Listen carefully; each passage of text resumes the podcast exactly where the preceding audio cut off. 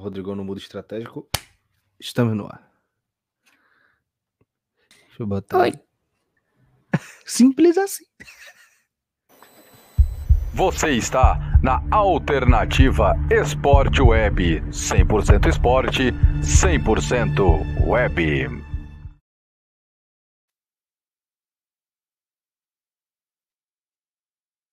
Esta transmissão tem um oferecimento de Royal Bet VIP. O Pix mais rápido e as melhores odds do Brasil você encontra na Royal Bet VIP. Use o nosso código promocional Web no seu primeiro depósito no valor de até 100 reais e ganhe 100% como bônus de boas-vindas. Royal Bet VIP é de brasileiro para brasileiro.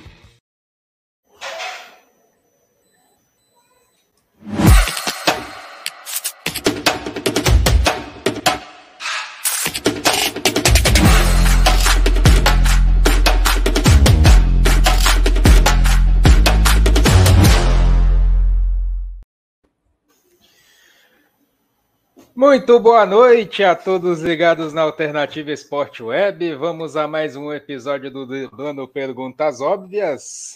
Mais uma vez aí, mais um episódio com muita coisa boa para se falar, né? Nosso relatório aí, infelizmente, sobre escândalos nos Estados Unidos, né? O plano de John Textor para Giovanna Walksman, uma das grandes revelações hoje do futebol do Botafogo Sorteio de Champions também, além dos jogos da Europa, né? Que tivemos hoje pelo mundo afora também na semana. Libertadores, Brasil e Noruega, outros amistosos além do Mundial de Vôlei. Boa noite mais uma vez, agora para valer aí no mais um episódio do Debrando Perguntas Óbvias, Sérgio ou Maurício?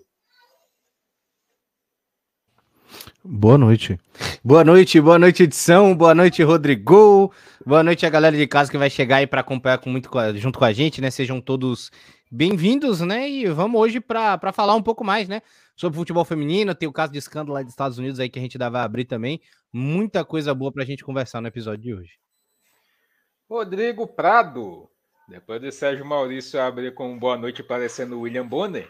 Boa noite para você também, mais um episódio do nosso podcast. Boa noite. Vamos lá.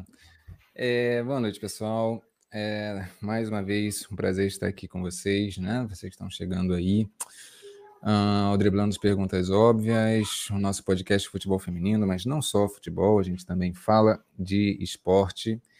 É, hoje a gente tem alguns assuntos importantes que já foram pincelados um pouquinho aí pelo, pelo Hudson, mas como a gente às vezes gosta de se complicar, a gente já fala logo da bomba logo no começo, né?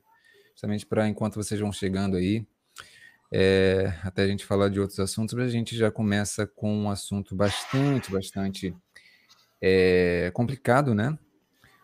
Nos Estados Unidos foi revelada uma investigação, né? É, eu vou até pedir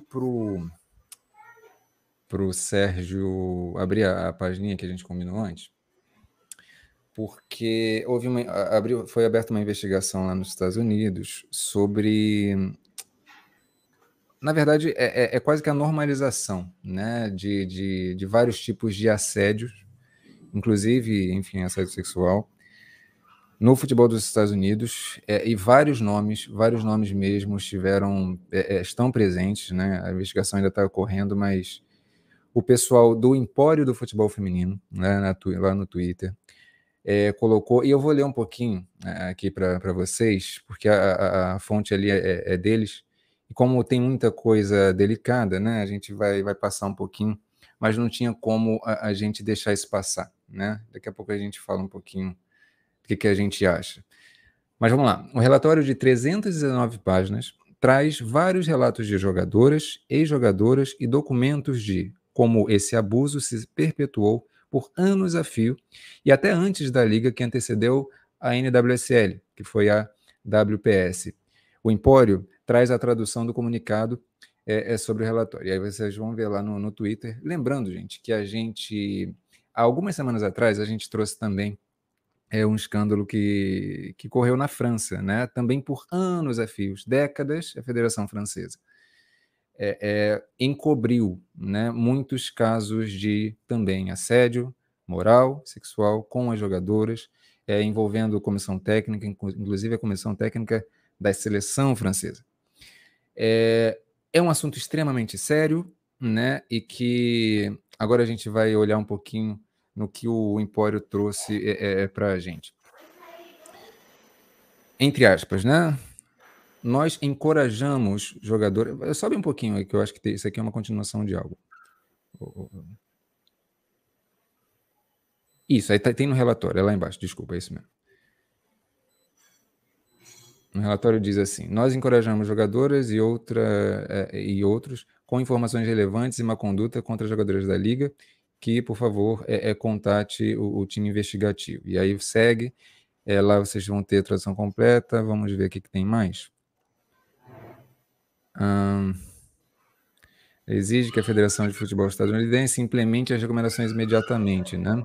Isso é responsável pela investigação. E permaneça pronta para trabalhar com seus parceiros é, a todos os órgãos relacionados, inclusive a FIFA e a Liga dos Estados Unidos, né, para priorizar a segurança das jogadoras é, é, em todo, todos os esportes. E, e aí segue o que o sindicato das da jogadoras vai dizer. Segue aí, o Sérgio, por favor.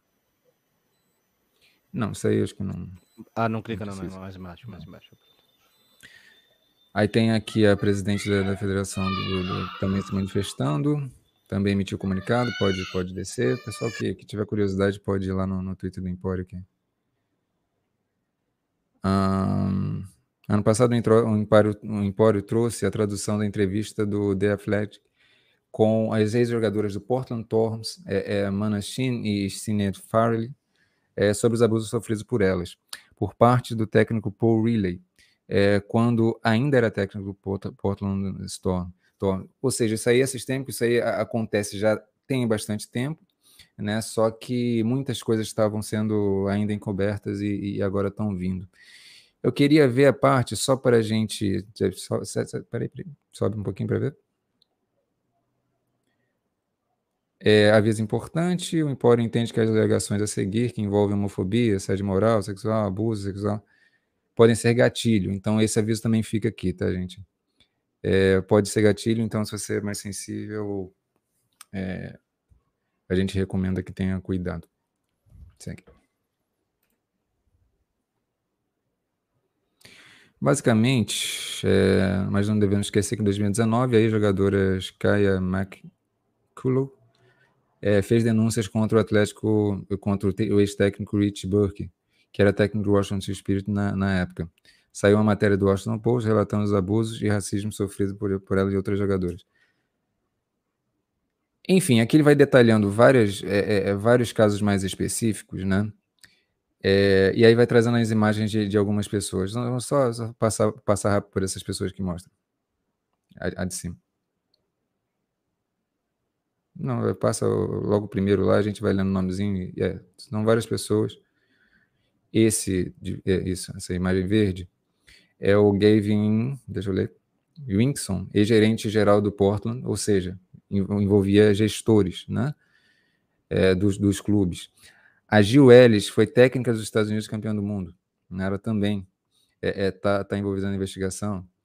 É, um, outro, um outro gerente do, do, do, do Portland, talvez o treinador, enfim, pode, pode passando.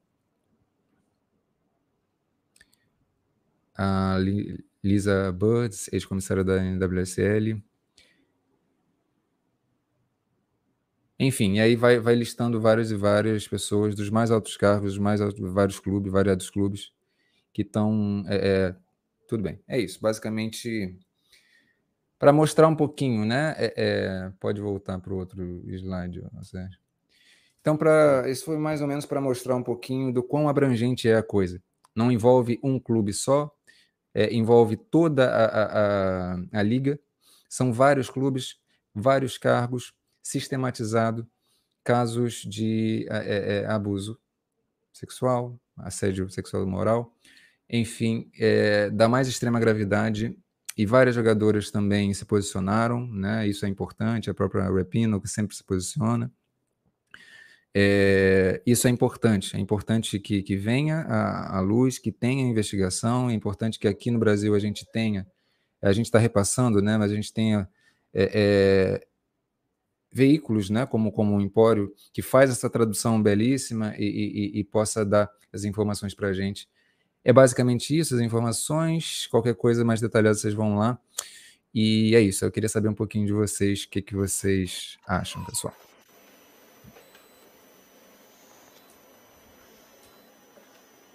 Deixa eu deixar o... pode, pode, pode falar, eu só vou deixar o link aqui no, no, no chat para o pessoal. Vai se tornando cada vez mais complicado, né? Situação, inúmeros escândalos que ninguém esperava. Né? Daqui a pouco o Sérgio Maurício também vai, vai dar o parecer dele. Mas escândalos que provavelmente nós não gostaríamos de estar falando, né? Que a ideia é trazer sempre o melhor, mas não dá para deixar passar o que vem acontecendo. Né? São escândalos que infelizmente acontecem às escondidas, que muita gente acaba não sabendo, mas com o tempo isso vai sendo vazado. Com o tempo isso vai aparecendo e infelizmente, infelizmente, a gente tem que falar sobre isso. Né? São assuntos delicados, são assuntos difíceis de, de, de se relatar, mas além de lamentável, né, Sérgio Maurício? São coisas que a gente não gostaria de estar falando aqui nesse momento, mas o mundo esportivo, infelizmente, tem dessas coisas. Né? Cara, eu não vou mentir, tá ligado? É, é, é, absurdo, é absurdo, mas, tipo, o que vem, vem de certa maneira, eu venho, eu venho vendo como algo positivo, é a questão de que todos esses casos estão sendo expostos. Significa que um caso está encorajando o outro. A gente já falou sobre o caso da, da, da Federação Francesa, é, é, a gente já citou o caso aqui de, de, de, é, é, de, Palmeiras também, que ainda em si não veio à tona, né? Foi, foi, teve, teve a matéria relacionada lá da, da, da Tainá Fiore e tudo mais. Agora tem esse da NWSL, então começa a. Começa a começa a se expandir esse universo, né? As pessoas vão começar a denunciar. É, é, é tipo de, de, de, relatórios como esse, né? Tipo de, de posicionamentos como esse, né? Acabam encorajando outras, né? Que também estão sofrendo pela mesma coisa e vão estar em silêncio. A gente está vendo ainda de grandes ligas, né? Que estão se profissionalizando e tal. E provavelmente vai aparecer muito desses, né? Infelizmente. Eu espero realmente que não, tá ligado? E eu espero que, que, que dentro do futebol feminino isso acabe, porque realmente é um absurdo, né? E, e, e, o que me deixa horrorizado, né? É, tem a questão do, do, do assédio sexual, assédio moral, é, é, caso de racismo, de, de proprietários, de donos, né? Também relacionado, gerentes e tudo mais. E aí eu fico me perguntando se eles entendem que, é, é, independente, são pessoas ali. Né? Porque parece que eles enxergam todo mundo como se fosse é, uma máquina de dinheiro ali deles, ali da, da, da, da, da autarquia, e, e enfim, e, e esquecem que tem seres humanos ali, tá ligado? Enfim, eu, eu espero que, que, que, todos eles, né, e a própria NSL receba todas as punições. Necessárias, necessárias, viu? porque escândalos como esse a gente não pode deixar passar, Como você bem disse, Sérgio Maurício, as coisas vão vão surgindo, né, Rodrigo Prado? Vão aparecendo de, de tempos em tempos. A gente não gostaria de noticiar, mas está aparecendo, né? Então, que cada vez mais esses casos desapareçam, né? Pois é, e aí é interessante até a gente trazer um paralelo que envolve até a nossa vida política mais ampla aqui no Brasil, que é o seguinte: casos de corrupção e casos de escândalos como esse só aparece se for investigado, então tem que aparecer. Se, se existe de fato, tem que ser investigado e tem que aparecer. Porque é muito fácil também quando tudo acontece, nada é investigado e aparentemente nada está acontecendo. E aí a gente vê a, a, a coisa ela, ela crescer de um jeito tão grande. Essas denúncias aparecem nesse volume porque foi encoberta por muito tempo. Porque por muito tempo se tinha essa impressão de que não vai dar em nada. Só que agora, com a visibilidade que vai crescendo, essas coisas lá do passado vai, vai, vai, vão aparecendo, as do presente também, por ter se, se sistematizado, também aparecem. Enfim, é interessante observar a dinâmica de como as coisas elas se dão e como elas podem ser transformadas, e elas não se, são transformadas é, é, exatamente com o não aparecimento de denúncias. Né? É, é, é na verdade, é o contrário. Denúncias como essas é, fazem com que a consciência ela aumente, né? E aí, futuramente, coisas que possam aparecer vão ser tidas como extremamente graves, mas é, é igual a isso que acontece hoje e acontecia antes.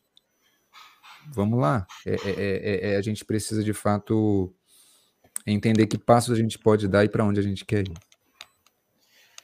Virando a página agora, né, falando da, do fenômeno Giovanna Waxman, né, tá indo aí num projeto grandioso do John Textor, né, hoje o, o sócio majoritário do Botafogo, detalhando aí o seu plano de carreira. Né, detalhe o plano de carreira para a Giovana e eu vou dizer uma coisa, viu, Sérgio Maurício? Coisa bonita de se ver, viu? Que coisa a menina foda. com 13 anos de idade jogando no meio do, dos meninos, fazendo um diferencial tremendo e o Textor mostrando o quão é bom se valorizar um atleta do nível da Giovana. O que, eu, o que eu fiquei mais feliz, tá ligado? É que é, é, é, já tinha tido uma repercussão muito grande, né? Por conta da lesão dela, né? Da maneira que ela, que ela, que ela foi tratada, o, o áudio vazado dos pais e toda aquela coisa do machismo. Então, ela tinha recebido já uma repercussão enorme aqui dentro da mídia, né? É, é, ela entrou em campo junto com o Botafogo. Então, muita gente passou a conhecer o fenômeno que era a Giovana, né? Foi, foi chegando mais pessoas e mais pessoas. E com a compra do, do Botafogo, né? Que, que foi concluída, se não me engano, no início do ano Agora o, o, John Textor, né, que tem, tem time na Premier League, tem time em quase todos os lugares do mundo, né, convidou ela justamente para ir fazer parte do projeto lá na, na, na, escola da Flórida, né? Agora vou, vou mais ou menos me não me fugiu o nome agora em si, mas ela vai ser tipo a estrela do projeto, né, lá do, do Botafogo Academy dentro daquela escola. Então ela vai, vai meio que ser a rainha lá, liderar a cabeça daquele projeto, né, ser a, ser a, ser a grande imagem e isso, cara, dentro do futebol, para pro futebol brasileiro vai ser incrível, né? Pena que a gente não vai ter ela aqui, claro, né? Mas para a evolução dela e para tudo vai ser vai ser sensacional, né? Essa parada aí, voa Gil, tá ligado? Espero que ela evolua pra caramba e que a gente se reencontre futuramente, né? Ela hoje tá com 13 anos, então que a gente se encontre aí pelo menos daqui a uns 5, 6, né? Na seleção brasileira a gente possa se reencontrar de novo. Rodrigo Prada, além da, da importância né, que o Textor fez esse plano, construindo aí esse plano de carreira para ela, que é uma merecedora tremenda, né, de tudo que está acontecendo na vida dela. A valorização, né, de uma criança, de uma menina que sonha em jogar futebol e o Botafogo aí, o John Textor, dando esse baita desse exemplo. Tem vários aspectos interessantíssimos nessa história da Gil, e eu conheço da Gigi, né? Ela é conhecida como Gigi. É, conheci ela pessoalmente, recentemente, num jogo que o Botafogo sub-13 masculino, tá? Masculino. Ela joga, por falta de ter, é, é para a idade dela, é, times que joguem essas competições, né? Que ofereçam um jogo mais competitivo no feminino. Ela joga pelo, pelo masculino e se destacando muito. Conheci recentemente um jogo aqui no São Cristóvão e foi muito interessante, né? E foi nesse dia exatamente que ela teve a lesão que, enfim, é, é, é, fraturou a clavícula e gerou todo aquele burburinho, toda aquela discussão, porque eu ouvi, não exatamente o xingamento em si, mas é, é, isso é muito comum. Até os pais dela falam muito, conheci também os pais dela, que são pessoas maravilhosas também, é, é, falam muito isso, né? Eles, eles, aprenderam com o tempo a se ficar distante na, na, arquibancada dos outros pais, porque senão iria ser irritação na certa, né? E porque a, o grau de provocações é, é, muito muito elevado. E gerou aquele, aquela discussão toda, só que antes, já no ano passado, quando ela ainda tinha 12 anos, ela já se destacava é, é, pelo masculino e, e, fazendo muito gol, é, é, chegando na final e, e empatando é, é, o jogo contra o Flamengo, quase vencendo, é, ela fazendo dois gols. E, e, mais do que isso, ela é uma jogadora, é, é, uma típica camisa 10, tá? Ela é uma jogadora assim, é uma joia, uma joia, uma joia mesmo, mesmo, mesmo. Esse aspecto precisa ser frisado. ela se destaca de verdade entre os garotos. Para quem não sabe, para quem não tem muita noção, a partir dos 14 anos, existe uma, uma um, um disparo na condição física masculina e aí impede a, a, as, a, as meninas de jogarem. Mas até essa idade, até 13, é, é permitido. E aí o nível físico ele é, ele é equiparável. E exatamente por isso que ela se destaca demais pela técnica dela. A gente sempre fala, né, do masculino que você às vezes não tem muito. No Brasil não se desenvolve muito camisa 10, ela é exatamente essa jogadora, é um negócio absolutamente apaixonante. Eu vou trazer aqui mais ou menos é, é, é o, o, plano do. do porque o, o Sérgio já, já, trouxe bem, o, o Hudson também, mas vou falar rapidinho aqui. É, ao longo dos últimos meses, Textor liderou as conversas diretamente com os pais da atleta, Jaqueline e Renato, e construiu um plano sobre quatro pilares: performance esportiva, educação, ambiente familiar e finanças. Com a estratégia, a SAF pretende desenvolver o futebol mágico da Giovana em estruturas de alto nível nos Estados Unidos, ao passo que é, fortalece um ativo, gera projetos alvinegros e promove a marca no exterior. Isso é interessante, porque muita gente, depois do que é, é, é, aconteceu com a, com a, com a Gigi, é, da, da, da, lesão dela, da, das provocações que tiveram é, ali por parte do, do, dos pais da, dos outros atletas, é, ficaram assim, ah, o, o Texto ele também é dono do Lyon. O Lyon é o maior clube do futebol feminino hoje, né? Já há muito tempo, na verdade. E ficaram com essa, ah, a Gigi vai ter o destino do Lyon. E o texto ele está com a ideia é, de fortalecer a marca do Botafogo com a Gigi. Isso é muito interessante, né? É, fornece para ela uma formação lá nos Estados Unidos que envolve a, a, escola e eu vou continuar aqui. Giovana desembarcou em Miami. Já tem até foto dela lá, já tem vídeo dela lá, acompanhada de seus pais. É, no vídeo desta semana, é, é, no início dessa semana.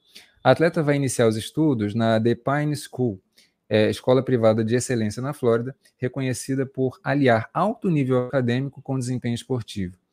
A jovem atacante irá é, integrar inicialmente a equipe da escola, mas no curto prazo vai ser uma das estreantes do, no Botafogo Academy, rede de escolinhas de John Textor planeja, com a equipe da SAF, inaugurar em breve na Flórida. Então, realmente é algo estruturado, é o que leva a imagem do Botafogo para fora. Acho isso interessante, acho isso interessante sim. E aí vamos ver é, é, a seguir, né, nos próximos meses, próximos anos, o que, que vai acontecendo. A gente vai trazendo sempre com muito carinho. Esse destino da nossa preciosidade, Giovanna Waxman. Um abraço ao Cleidson, um abraço também ao João Vitoriano, deixando seu boa noite. Né, a galera vai chegando, você que está acompanhando aí com a gente, deixa o like, se inscreve no canal também, vale a pena também você deixar sua mensagem, a sua dúvida, enfim, no decorrer do podcast vamos conversando sobre, vamos falar agora sobre a Copa do Mundo Sub-17. É, os Jogos do Brasil, o Brasil estreando dia 11 às 8 da manhã contra o Marrocos. Dia 14 também às 8 enfrenta a seleção norte-americana e a seleção da casa dia 17 do 10 às 11h30 da manhã. Rodrigo Prado, seleção brasileira sub-17 também, trilhando o seu caminho trilhando o seu caminho, né? É, essa seleção, eu particularmente, a gente, a gente viu na, no Sul-Americano, no Sub-17, né? É, como é de se esperar, é uma seleção que sobra bastante. A seleção recebe muitos elogios, né? Algumas jogadoras em especial, especialmente a Johnson, que não que é para muita gente tinha condições totais de disputar, inclusive a Copa do Mundo Sub-20 que a gente viu agora em agosto. Mas a Johnson ela vai estar, especialmente para essa Copa, mas a minha questão com a Sub-17 é que eu preciso ver como é que essa equipe vai se comportar contra equipes mais fortes, mais solidamente, é, é, é, com, mais defensivamente sólidas, né? E, e aí eu preciso ver como é que vai ser esse meio campo, como é que ele vai trabalhar a bola, já que o grande pilar do meio de campo da Sub-20 era a Yaya, né? Na Sub-20 a gente na Sub-17 a gente precisa ver como é que vai se desenvolver, mas aí a gente vai vendo, né? Marrocos é, uma, é um país que está ali em alguma ascensão no futebol feminino, é, a gente pega logo os Estados Unidos na, na, na, segunda, na segunda rodada e depois a gente pega a Índia, que é a dona da casa, né? É, é um grupo que a gente tem, claro, tudo para se classificar, mas esse jogo com os Estados Unidos vai ser bastante chave para a gente conseguir a, a, primeira colocação, caso a gente consiga vencer. Então, é, vamos ver, vamos, vamos acompanhar com carinho. E aí, acho que vendo os jogos, a gente vai ter mais condição de, de falar com mais propriedade e até mais responsabilidade sobre, sobre essa seleção sub-17, que é uma seleção que é muito promissora, né? Muita gente é, é, é, elogia bastante, né? É, Sérgio Maurício. Então vai começar a Copa do Mundo Sub-17. O Brasil tem, como destacou bem o Rodrigo, tem tudo para passar. Mas tem aí que passo a passo caminhando aí a sua classificação. Ah, pô, tem, tem, a nossa querida de, é, é Didier Bechon, né? que vai, vai jogar muito aí nesse meio campo, sem sombra de dúvida, né? E tem também a Johnson, né? Que o Rodrigão já falou, talvez seja o nome mais conhecido aí, né? Até quem, quem nunca viu o Toledo feminino jogar, ou quem nunca viu a seleção feminina sub-17 jogar, praticamente que tá incluso no meio do futebol feminino, claro, né? Sabe quem é a Johnson, né? É, ouvi falar muito da Simone Jatobá também, né? Do belo trabalho que ela tem feito relacionado à base e tal. Então, existe uma grande esperança dessa, dessa seleção brasileira nesse Mundial Sub-17, né? A galera tá, tá inclusive quem acompanha tem, tem uma certa confiança até de título, né? Só, claro que a gente tem que ter aquela, aquela calma, né? Vamos só esperar o Mundial acontecer, né? Dependendo do que for, claro, né? Vai ser, vai ser bem recebido. É, mas, enfim, né? Boa sorte à seleção brasileira. Como o Rodrigão falou, o jogo mais importante vai ser contra os Estados Unidos, né? A base feminina dos Estados Unidos é, é absurda, né? Enfim, não tem nem o que falar. Acho que tem duas seleções ali um pouco mais, mais fracas né, do que a seleção brasileira, tanto Índia quanto Marrocos. O Brasil pode ir bem, mas aí vai ser que nem como a gente pegou lá no grupo da Sub-20, né? Que tinha Espanha no meio do caminho. É tipo, é um jogo importante. Sua questão, a Espanha a gente pegou logo na estreia, né? Os Estados Unidos agora é na segunda rodada, que também é um jogo que decide muita coisa, né? Para, enfim, para a segunda fase do campeonato, né? É, boa sorte às meninas do Brasil e estarei ansioso acompanhando também DJ Bechamps e Dwayne Johnson. Só uma coisinha. É, eu acho que é interessante a gente pegar os Estados Unidos nessa primeira fase, justamente para ter em conta um, uma, uma questão, um aspecto né, do desenvolvimento da formação da jogadora. A gente estava até conversando hoje isso no jogo da seleção principal contra a Noruega, né, Sérgio? No intervalo, especialmente. É, a, a, semelhança do jogo do Brasil ou da proposta do jogo da Pia Sandhaj, a nossa treinadora da seleção principal, é, com o estilo dos Estados Unidos. E a gente, na sequência, viu o jogo dos Estados Unidos contra a Inglaterra. Uh, e como que é essa questão? Para mim, a seleção dos Estados Unidos, essas jogadoras, elas são formadas desde o começo da vida dela, nas carreiras delas, são formadas esse jogo mais direto. Elas estão muito acostumadas com isso. Talvez elas levem vantagem exatamente nisso. Na sub-20, existe uma questão de um papel tático já e físico que começa a igualar isso e os Estados Unidos tiveram muita dificuldade na sub-20. Na sub-17, talvez elas ainda consigam ali uma, é, é, é uma, um domínio, né?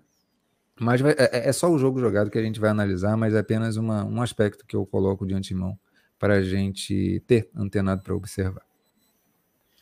Já mudando de assunto aí, a galera vai chegando, deixando o like, se inscrevendo no canal. Aston Villa. Aston Villa elimina Manchester United nos pênaltis. E a Daily, mais uma vez, sendo o fator de desequilíbrio e a esperança de Nikita Paris no time do Manchester United, Rodrigo Prado. Exatamente, né? Esse jogo foi válido pra, pela FA Cup é, da é, são, são, esses torneios eliminatórios, né? Da, que, que, que tem na, na Inglaterra, uh, de mata-mata, né? E, e, o Aston Villa, eu acho interessante que o Aston Villa ele sempre entra, em toda, toda temporada, ele entra com certo. É uma expectativa um pouco baixa, né? Contra, sempre quando vai enfrentar essas equipes mais fortes, como é o United, é, é, a expectativa não é tão alta. Mas a Rachel Daly ela mudou esse paradigma completamente, né? E ela fez mais uma vez um grande jogo, acabou é, é, perdendo é, é, é um, um, pênalti na decisão dos pênaltis, né? o jogo foi um a um. A Nikita fez um golaço, a Nikita Paris fez um golaço pelo United, depois a, a, a conseguiu um empate. Uh, eu queria destacar, na verdade, duas características, né? uma da Nikita e a outra da, da Rachel Daly. A Nikita Paris, é uma jogadora que ela estava no Lyon. Ela estava no City, depois foi para o Lyon, há uns anos atrás, no ano passado estava no Lyon, e aí depois foi para o Arsenal. E acabou não dando certo, né? Deu certo no City, né? Mas é, é, no Lyon acabou não, não, não, não, não, não acho que é, é seja um estilo que funciona muito ali, né? Ela jogava muito centroavante. É, e depois no Arsenal não deu muito certo, né? É, é aquela coisa do, do, do Edeval ter um monte de atacante e, e não saber usar. Mas eu acho que indo para o United, eu acho interessante que ela começa a, a, se encaixar melhor. Eu acho que é um time que, que acaba dando condições para ela se desenvolver. Ela tem muita capacidade, né? Eu acho que ela pode ser muito útil, inclusive na seleção da Inglaterra. Hoje ela teria sido útil se ela, se ela entrasse. É, mas falta algumas coisas, né? Eu acho que às vezes ela, ela, tem, ela tem umas características que acabam precipitando um pouco. Talvez um, no United ela, ela, tem, ela tem essa, essa possibilidade de ser uma jogadora mais consistente e ser importante para o time.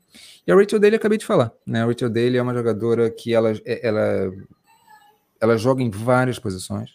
Na Inglaterra ela joga de lateral, mas ela pode jogar de, de, de atacante também.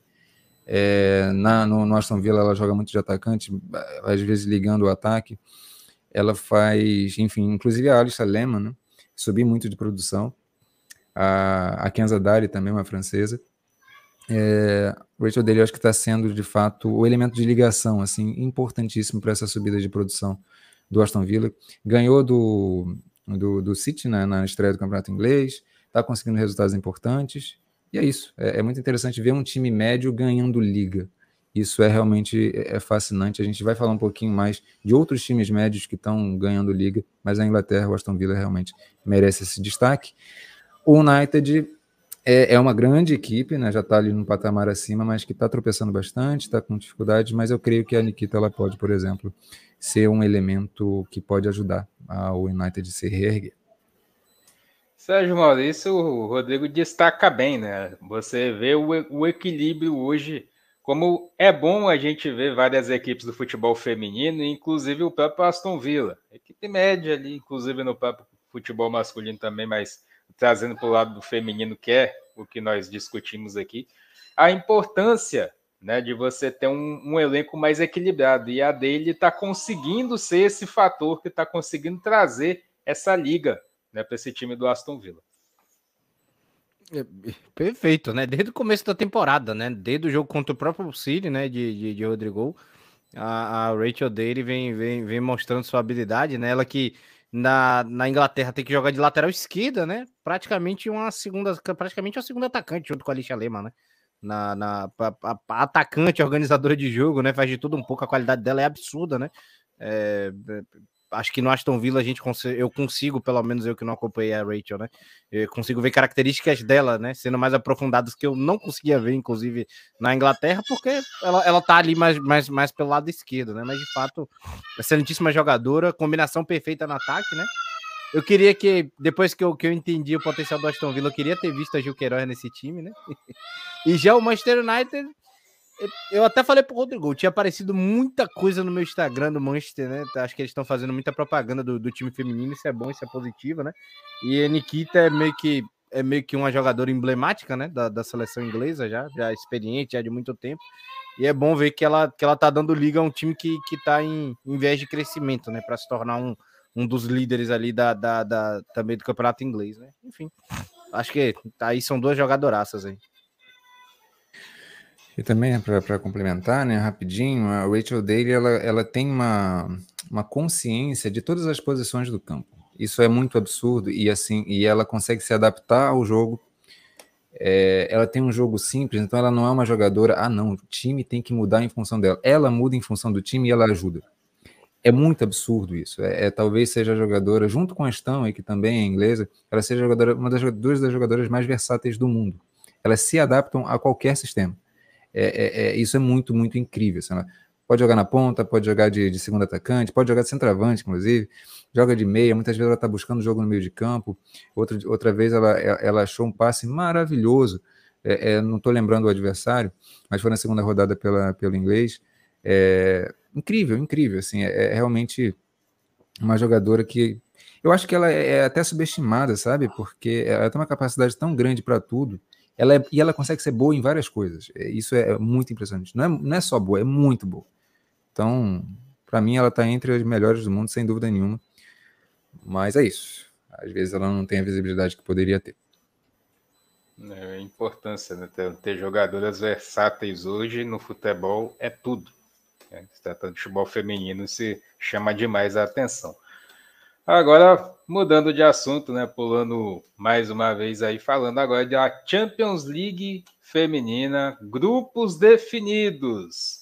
Grupos definidos, aí temos o grupo A com Chelsea, Paris Saint-Germain, Real Madrid e Vlasnia da Albânia, o grupo B, Wolfsburg, Slavia Praga, o Poten e a Roma, Olympique Lyonnais, né, o famoso Lyon, Arsenal, Juventus e Zurich, E o grupo D, Barcelona, Bayern de Munique, Rosengard e Benfica.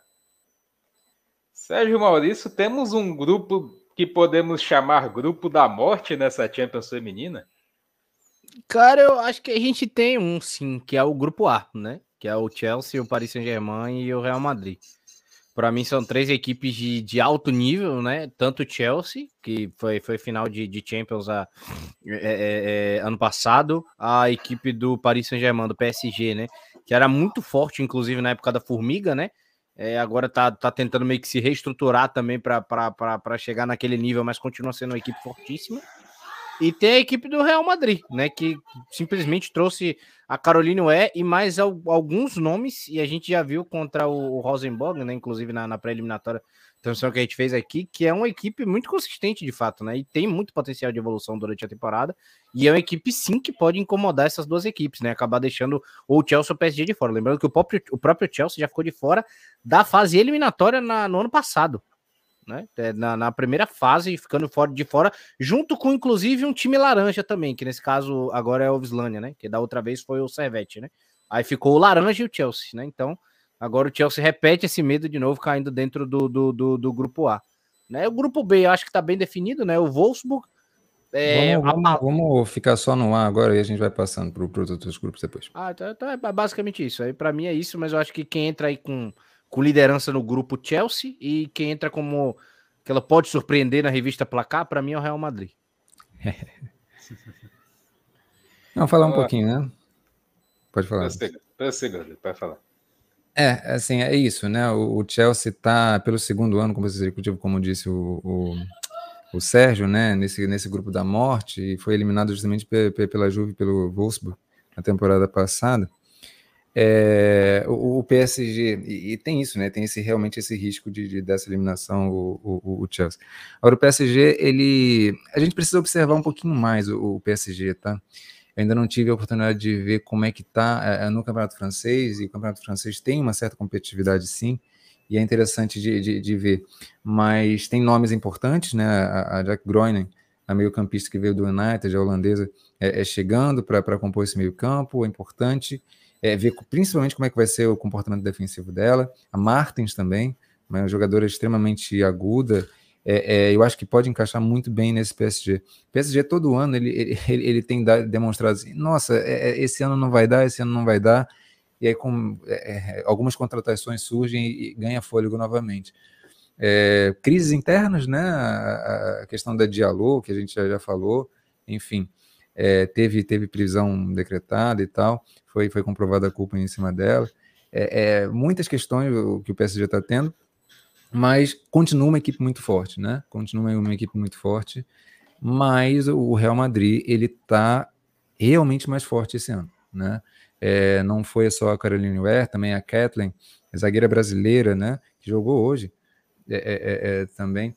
E, e, e, e, também tem a Sandy Toliti, né? A Sandy Toletti, que é uma, uma meio-campista francesa que está dando muito essa, essa composição boa e essa recomposição, essa construção também muito boa no meio do campo do Real Madrid.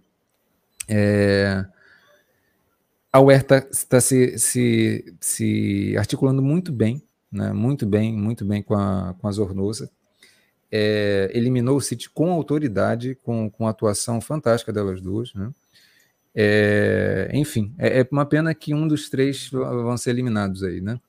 Mas de fato é um grupo muito, muito forte e, e eu diria assim que é, que é, que, é, o grupo da morte. Vamos ver, vamos ver. É, é, a Champions esse ano tá, tá muito boa. É isso. Vamos agora passar para o grupo B: Wolfsburg, Slavia Praga, Poten da Áustria e também a Roma. Alguém pode surpreender? Alguém diferente pode surpreender aí, meu caro Rodrigo Prado? Rapaz, eu acho que tanto o Wolfsburg como a Roma foram as mais beneficiadas nesse sorteio, né? É, a Roma é engraçado, porque a Roma era um time é, é, é forte de um, de um pote supostamente fraco, né? É, a é, é uma cagada, essa foi a. É, é, exatamente. É, era um time que a, a Roma estava nesse pote. Os quatro últimos de cada grupo ali, os últimos times de cada grupo que a gente está vendo, é, são do, do, quarto pote, né? E a Roma tava, ela, Roma ela podia cair ali com o Real Madrid, podia cair com o Juventus, podia cair com o Rosengar, tudo ia ser muito complicado, mas caiu exatamente com o Poulten. Poderia ter caído com o Paris Saint-Germain, com o Arsenal, com o Bayern Munique, mas caiu com a equipe mais fraca desse pote, que é o Slavia Praga. A mesma coisa o Wolfsburg. O Wolfsburg e a Roma foram, de fato, as equipes mais agraciadas por, por esse sorteio. E, enfim, é, enquanto a Juventus cai num grupo muito forte, a Juventus foi a campeã italiana, a Roma, que foi vice, é, acaba sendo agraciada pelo sorteio. São coisas da vida mas também, de alguma forma, né, é, é um pouco culpa da própria UEFA que coloca é, os potes é, é, mal, mal, mal compostos, né? Vamos, vamos dizer assim. Vai lá, Sérgio Maurício. É, é, meio complicado é isso, né? Porque a Roma, por causa disso, né? Ela, ela, lembrando que a Roma foi pote 4, né?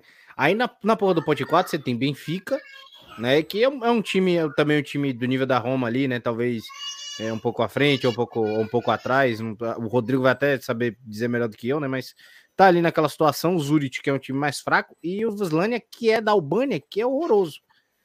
Aí cai no grupo do, do, do, do, da Roma, né? Podendo cair num grupo com Chelsea, PSG e Real Madrid, Lyon, Arsenal e Juventus, Barcelona e Bayern de Munique. A Roma, ela simplesmente caiu no grupo com o Wolfsburg, né? Não podia sair de um cabeça de chave, claro mas ela cai num grupo sendo pote 4 com Slavia Praga e Poulten. Tipo, do nada a Roma, a Roma tava lá quase todo mundo se abraçando no vestiário, sabe? Tipo o Vitória Pilsen, que rolou a comemoração lá no, no masculino. Pô, vai ser massa a gente viajar, que legal. Feliz, vamos receber visibilidade e tal. E aí, de repente, a UEFA bate na porta da Roma e diz: Vem cá, você vai brigar por classificação agora, sabia? Porra, puta que pariu.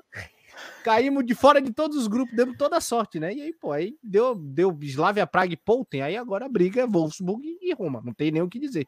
Né? Acho que a Roma é superior ao campeão da República Tcheca, é superior ao Polten da Áustria. Acho que, que, que recebeu de graça essa oportunidade de passar de fase. E se passar de fase, né, a gente vai ter mais brasileira para acompanhar, né? Por causa da Andressa Alves, né? Esse é o bom. E Wolfsburg liderando o grupo, né? Não acho que não deve ter dificuldade, deve fazer seus 18 pontos. Slavia Praga e Poulten, né? Como não existe isso no feminino, se fosse no masculino eu diria, né? Vai rolar uma briga legal ali, interessante pela Europa League, né? Vai rolar uma briga interessante para ver quem fica um pouco mais na frente nessa viagem da fase de grupos, né, pessoal? Simples assim, né, Rodrigo? É, é meio por aí. Eu só queria voltar no grupo aqui rapidamente para falar do Vlad, né? O Vlad é um time da Albânia. A Albânia não tem tradição nenhuma. Aí, aí acaba aí, o time da Albânia. Já pensou? E aí vai pegar exatamente Chelsea, Paris saint Real Madrid. A, a, a, possibilidade de goleadas históricas aqui que o Vlad pode tomar é inacreditável. A gente viu equipes sendo eliminadas muito fortes é, na, antes da fase de grupos. Isso não é bom para o produto, né? Então, e vai ter gente importante de fora por causa do saldo de gol, porque alguém fez 13 e o outro colega fez 7. É, lembrando que se houver empate entre eles, o, o, o, o confronto direto é o que decide.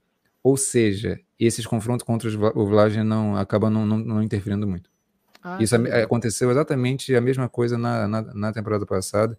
E aí o Servete ele, ele foi tirado de, de jogo de todos os, os modos. Né? É, é, acabou que o confronto direto entre Wolfsburg, Juventus e, e Chelsea acabou tirando o, o, o, Chelsea. Foi exatamente isso. Eu fiquei sabendo que depois da temporada passada o Servete virou Série D da Nations League, né? Brincadeiras à parte. Passando então para o grupo C: Lyon, Arsenal, Juventus e Zurich. Temos equilíbrio ou também já temos aí possíveis classificados, Rodrigo Pedro? O Lyon, eu vou falar um pouquinho daqui a pouquinho, assim, a gente não vai se detalhar tanto, acho que a gente vai falar mais em outro episódio, porque o Lyon ele merece realmente uma atenção muito mais especial. Mas de um modo geral, acho que o Lyon ele ele tem um sistema de jogo muito bem implementado, e aí a jogadora que chega é, é já, já entra numa rotação, já entra num, num processo que, é, é, assim, inevitavelmente o Lyon está muito, muito forte. É, o Arsenal ele tem dificuldades, especialmente no setor criativo, né? as dificuldades defensivas que o Arsenal tem, acho que é muito em função dessas dificuldades ofensivas que, que ele tem. É, é difícil, difícil. A missão para o Arsenal é difícil. E aí, entre Arsenal e Juventus, vai, ter, vai rolar uma, uma disputa boa, porque a Juventus também não começou bem essa temporada. Né? O italiano perdendo pontos importantíssimos. É, é, se complicou também ali na, na, na fase anterior, é, é na, na, Champions League. Enfim, é difícil, muito, muito difícil, né? Mas é, é, a, a, a, é, é um pouco complicado, assim, sabe? A.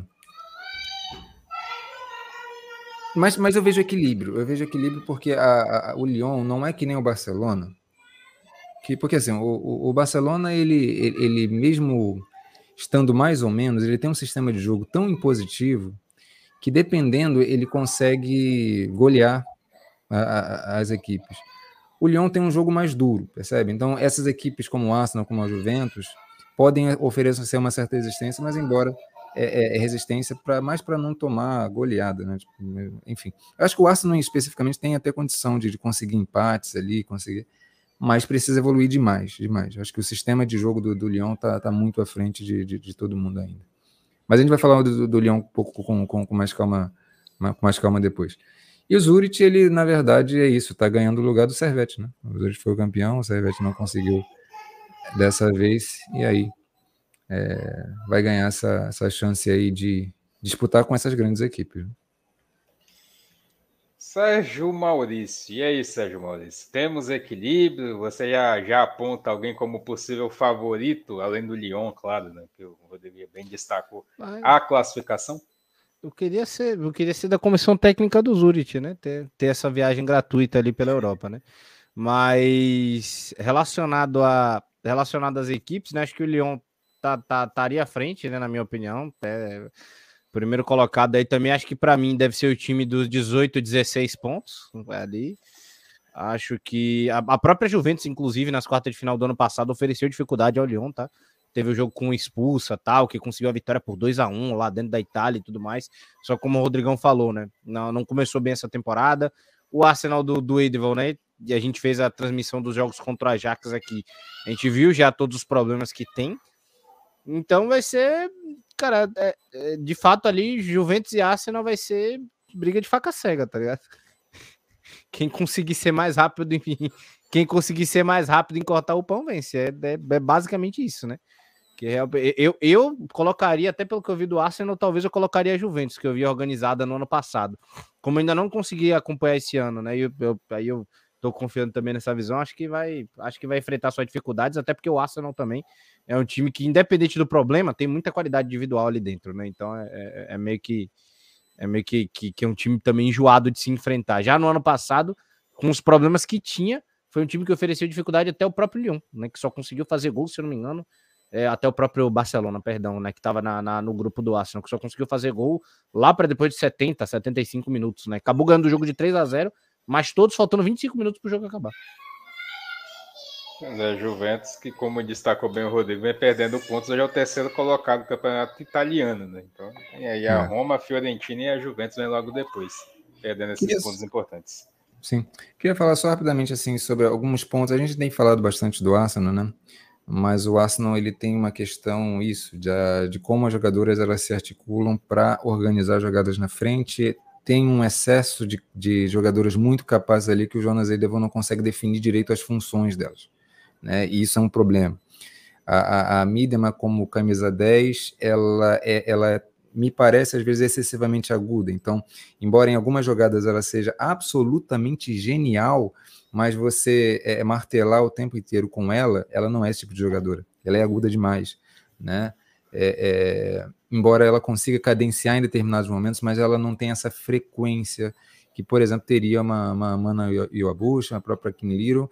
O Arsenal tem um monte de jogadora que cumpre bem essa função, né? A própria Mid, é, é, ela, ela é muito subaproveitada no Arsenal, enfim, é uma questão do, do, do, do treinador mesmo. A Juve, eu vejo, sabe o que eu vejo na Juve? É, a Juve ela sempre me pareceu um pouco reativa, tá? É, na, já, mesmo na temporada passada.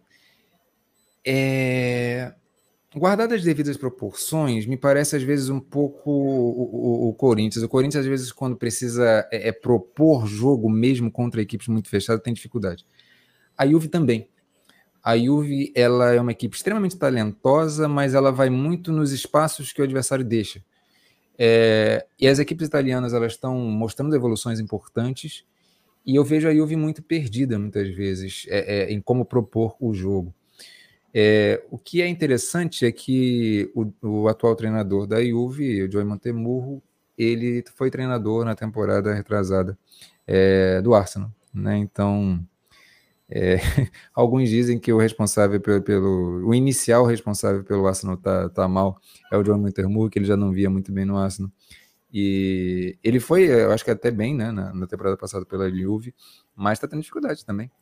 Esse ano vai ser interessante ver um confronto em que ele entende, pelo menos, o, o, o, os ambientes ali, né? O, interior de cada, de cada clube, né? Pois é, vamos agora para o grupo D, né? O grupo do Barcelona, né? Barcelona, Bayern de Munique, Rosengard e Benfica. Sérgio Maurício, eu quero saber de você então, o que, é que você achou desse grupo aí? Se o Barcelona vai ter algum jogo mais equilibrado contra a Bayern ou contra a Benfica? Se sai na frente, né? para você, quem vão ser os dois aí que podem passar de fase? Ah, eu acho que eu acho que Barcelona e Bayern com muita tranquilidade. O jogo que a gente fez do Benfica, inclusive no ano passado na fase de grupos contra o Lyon, que foi um 5 a 1 né? Por mais que, que o Benfica ainda tenha um, um, um bom time, tenha bons jogadores, tenha boa ideia, né? Quando enfrenta uma equipe de alto nível, a diferença ainda é muito grande. Né? Então, não, não acho que vá oferecer dificuldades a, a Barcelona, o Bayern de Munique, ser, ser, um, ser uma surpresa ali, como a gente tá falando do Real Madrid, vai incomodar os grandes ali. Não, não, não, não. Vai, vai ficar na terceira colocação e ainda assim tem um adversário difícil que é o Rosenborg, é o, o Rosengard, né? Perdão que também vai dar uma que também vai dar uma vai dar uma travadinha ali naquela, naquela fase de grupo, mas eu acho que o Benfica deve terminar em terceiro. O Rosengard deve ser o quarto, mas ali talvez o único desses mais fracos ali com possibilidade de tentar surpreender, vamos assim dizer. E Barcelona e Bayern de Munique para mim vai ficar naquela, né? É, é, é, o quão falta faz a Alexia, né? Se o Bayern consegue ser o primeiro do grupo ou se o Barcelona vai exercer sua dominância e ser o primeiro do grupo, né? Que seria o, o completo natural. Mas eu acredito que o Barcelona deve ser o primeiro lugar e o Bayern de Munique deve ficar ali em segundo. E eu não estranharia se as duas terminassem em primeiro com 15 pontos. Daí aí ficaria aquele negócio de confronto direto, aquela, enfim, que aí iria para outra instância. Rodrigo Prado. É, vamos lá, o Barcelona, assim como o Lyon, a gente vai falar um pouquinho daqui a pouco também, mas por alto, o Barcelona está com dificuldade na criação, tá? O Barcelona, ele, ele ele, inclusive, fez um amistoso contra o Bayern de Munique na, nessa pré-temporada, perdeu o jogo.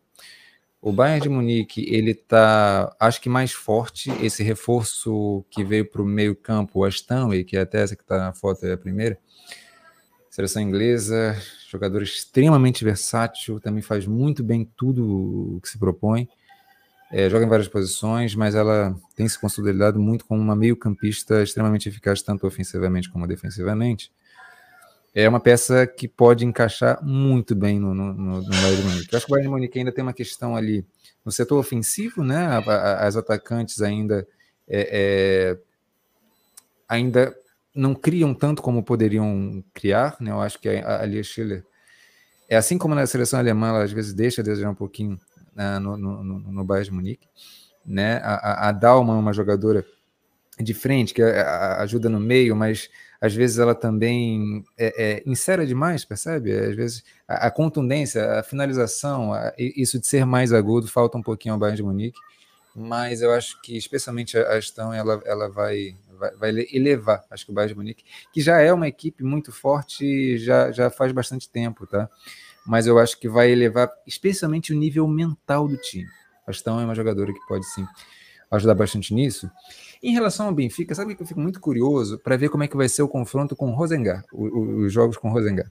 Porque o Rosengar é uma equipe. É, é, se eu não me engano, ela é sueca, eu posso estar falando besteira. É... Eu jurava que era dinamarquesa, juro Deus. É de Malmo, exatamente, é da Suécia. Pesquisa aqui rápido. É, é uma equipe sueca e é extremamente é, é tradicional, tá? No, no, no, futebol feminino.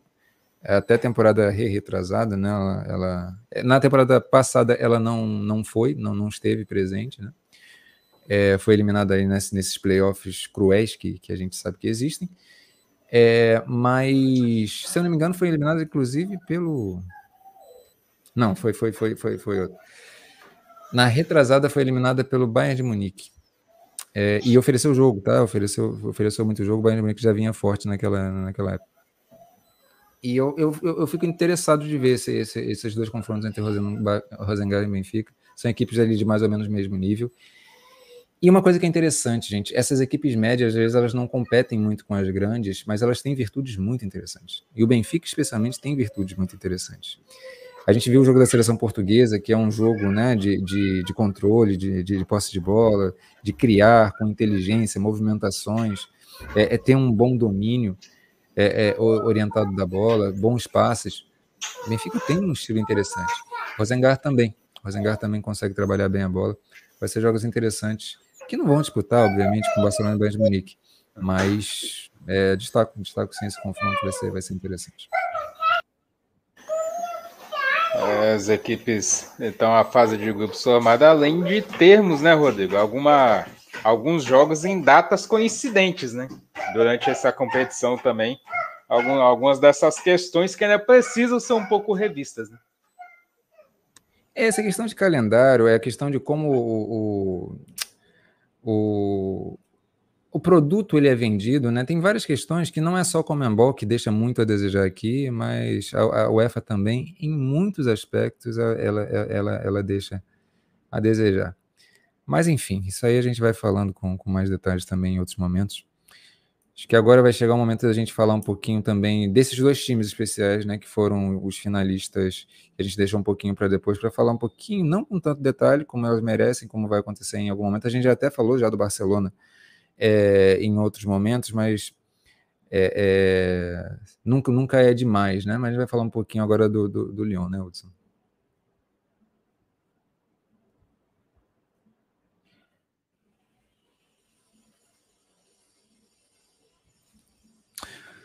Rapidinho. É, eu, eu acabei não, não, não, colocando imagem aqui do Lyon, mas basicamente é o seguinte. Hum, deixa eu me achar aqui. O Leão tem umas questões que é o seguinte: a, a, a zagueira Mbok Bati, ela teve uma, uma, uma lesão muito, muito séria. Ela rompeu praticamente todos os ligamentos do joelho, né? Então tem uma previsão de volta aí, ainda não está muito definida, pelo menos eu ainda não, não, não, sei, mas passa de um ano, provavelmente, tá? É... Ela se lesionou no jogo da França contra a Grécia. O Leão tem algumas é, é, peças, né? uma, a, talvez a principal peça que está chegando é a Sara Dabritz. Ela também se lesionou, ela vai ficar aí algumas semanas, talvez um mês é, é, é fora. acho que o Leão está se acertando ali no meio de campo ainda, né? Mas essa, essa ausência da. da a, a, o Leão perdeu a, a, zagueira Buchanan, né? Ela foi para o Chelsea. Então o Leão tem algumas perdas, embora eu, eu tenha falado, né? ali ao falar do grupo C, que o Lyon ele, ele acaba o Lyon ele acaba é, é sendo muito é, é, é ele tem uma hegemonia no futebol muito pelo seu sistema de jogo construído e, e a forma como a comissão técnica trabalha isso com todos os jogadores. Né? Mas, de fato, é, é, vai, vai ter alguns desafios aí, tá? mas especialmente com essas ausências.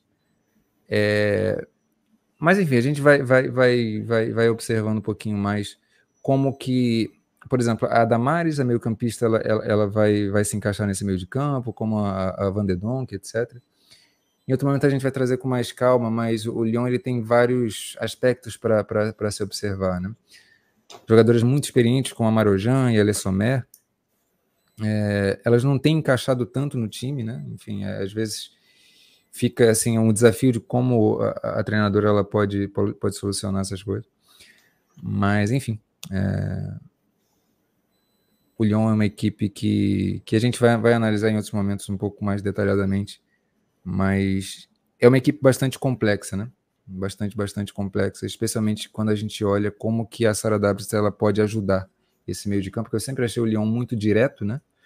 Uma equipe muito direta. Com a Sara W, é, o Lyon ganha um pouco essa possibilidade de cadenciar o jogo, de controlar melhor os ritmos, né? E aí a ajuda da, da, da, da, da Horan, norte-americana, e também a Damares pode tornar esse, esse time ainda mais aperfeiçoado. Eu de fato vejo o Lyon como a melhor equipe do mundo hoje, tá? Embora o Barcelona ele tenha contratações importantes, acho que a equipe mais equilibrada, a equipe que tem um sistema de jogo ainda melhor compreendido, é, e, e, enfim, com as jogadoras todas é, é, é, é à, à, disposição, o Lyon está muito, muito forte, ainda mais forte esse ano. Sérgio Maurício, aí entramos naquele, naquela questão. O Rodrigo bem destacou a Sara Davids chegando, todos esses reforços, a Roland, junto com a Damares ali no meio-campo. Vai dar uma qualidade diferente, né, Sérgio Maurício? O Lyon talvez deixe, a partir desse momento, de ser aquele time mais pragmático que a gente já conhece, que nós acompanhamos, inclusive, nos jogos da Champions aqui na Alternativa, para ser um time que vai conseguir ter um, um pouco mais de construção de jogo, né? Sim, também dá, dar mais e dá mais velocidade também na questão do meio-campo, né? Acho que é uma equipe acho que é uma equipe com acho que já é uma equipe com potencial enorme, né? É um, é um time que, que joga muito. Acho que só a aquisição da Dabrit já diz muita coisa, né? Naquele meio-campo, é, é, é, não é nem acrescentar a cereja do bolo, né? Tipo, botar outro bolo por cima do bolo, né? Você recebe um bolo de quatro andares já. Então é, é, é fenomenal. Esse time do Lyon tem, é isso. Tudo vai depender muito de como, de como até o Rodrigão falou, da, do tempo de adaptação desse time. Mas como já tem um sistema formado, já é um time muito forte, adicionando boas jogadoras ali no meio, acredito que esse time é, é potencial de novo. Para se duvidar, a gente não seria difícil, né? Eu não sei. Tem a questão da, das chaves, né? Eu não sei como é que isso fica para a questão dos playoffs. Se tá no D e no C ali, elas cairiam no mesmo grupo. Mas eu não duvidaria se acontecesse outra final entre Barcelona e Lyon. E desse tempo da Alexia voltar, por favor. Pensa que show, hein, Rodrigo? Outro Barcelona e Lyon e o Lyon com o time que vem montando. Que espetáculo que seria, hein? Seria fantástico. Eu acho que vai ser mais desafiador. Seria ainda mais desafiador para o Barcelona. E o Barcelona ele tá ganhando, né? A gente vai falar do, do Barcelona. Acho que a gente pode até já falar na sequência, né? Já, já, pode, já pode Vou torcer muito pelo Bayern e pelo Real. É, Vamos lá, o Barcelona, por exemplo, né? Ele, ele teve uma goleada agora em cima do, do Madrid, CFF, que não é o Real Madrid, tá, gente? Vamos sempre lembrar disso. O Madrid CFF, ele era a ex-equipe, na verdade, da, da Geise. É, enfim, vários jogadores também brasileiros passando por lá, inclusive a zagueira Mônica. Enfim. A, a Lauren também, a zagueira Lauren, né? Hum, só que essa goleada, ela engana. A gente vai falar né, do Brasil e Noruega hoje, que a goleada pode, pode enganar. Ela engana bastante. Porque o Barcelona está com muita dificuldade de criação, é, porque a qualidade toda de criação dela, do, do, Barcelona, da equipe do Barcelona, está ali com o Walsh, que é uma, que é uma volante que né, atua um setor um pouco mais atrás. A Bronze é uma lateral, ela vem de trás. A Pátria é uma jogadora que, embora esteja jogando um pouco mais à frente, o conforto dela é um pouco mais atrás, então ela não consegue sistematizar um jogo na frente com constância como fazia a Alexia. Quando as equipes espanholas elas cansam, aí você tem, na verdade, ali é o, o momento em que o Barcelona consegue resgatar uma dinâmica que já está acostumado. Aí é, é vídeo Corinthians, percebe? O Corinthians, quando joga mata-mata, quando entra num determinado é, é, é tipo de insight no jogo, ele, ele, ele, ele se adapta muito àquela, àquela forma de jogo e aí consegue jogar por memória pra, praticamente. E aí o Barcelona consegue essas goleadas. Mas o Barcelona é tá aquele tipo de time que você tem que matar na raiz, né? Exatamente, exatamente. Então, embora os times adversários tenham até feito bons jogos contra, contra o Barcelona, sempre tem um momento do jogo que o cansaço físico bate e aí descoordena tudo. A Geise fez, é, é, é, assim que entrou, ela, ela, ela, ela, ela fez um gol de cabeça, né? Depois fez, fez um outro gol, num, num golaço que a, a Patri é, é, criou, né? A Geise tem um potencial muito grande, ela tem mostrado um potencial muito grande, inclusive nas cabeçadas, né? Tipo, ela tem me surpreendido, inclusive, nisso. É, a questão é que no Barcelona ela tem referências muito bem postadas, né, muito bem postas. Então, por mais que ela erre, o time consegue recuperar e também é, ela, ela eu acho que está sendo um, um, importante para o crescimento dela. Mas contra equipes fechadas, essa ausência da Alexia faz muita diferença, tá? A ausência de uma Jennifer Hermoso também, né? É, é, que aí essa é, é, é foi, foi vendida para o futebol mexicano. também é grande, mas a questão é que a, a Alexia Puteias, ela até pode surgir, surgir esse questionamento, né? Sem a Alexia, o Barcelona pode consegue golear, mas qual é a questão?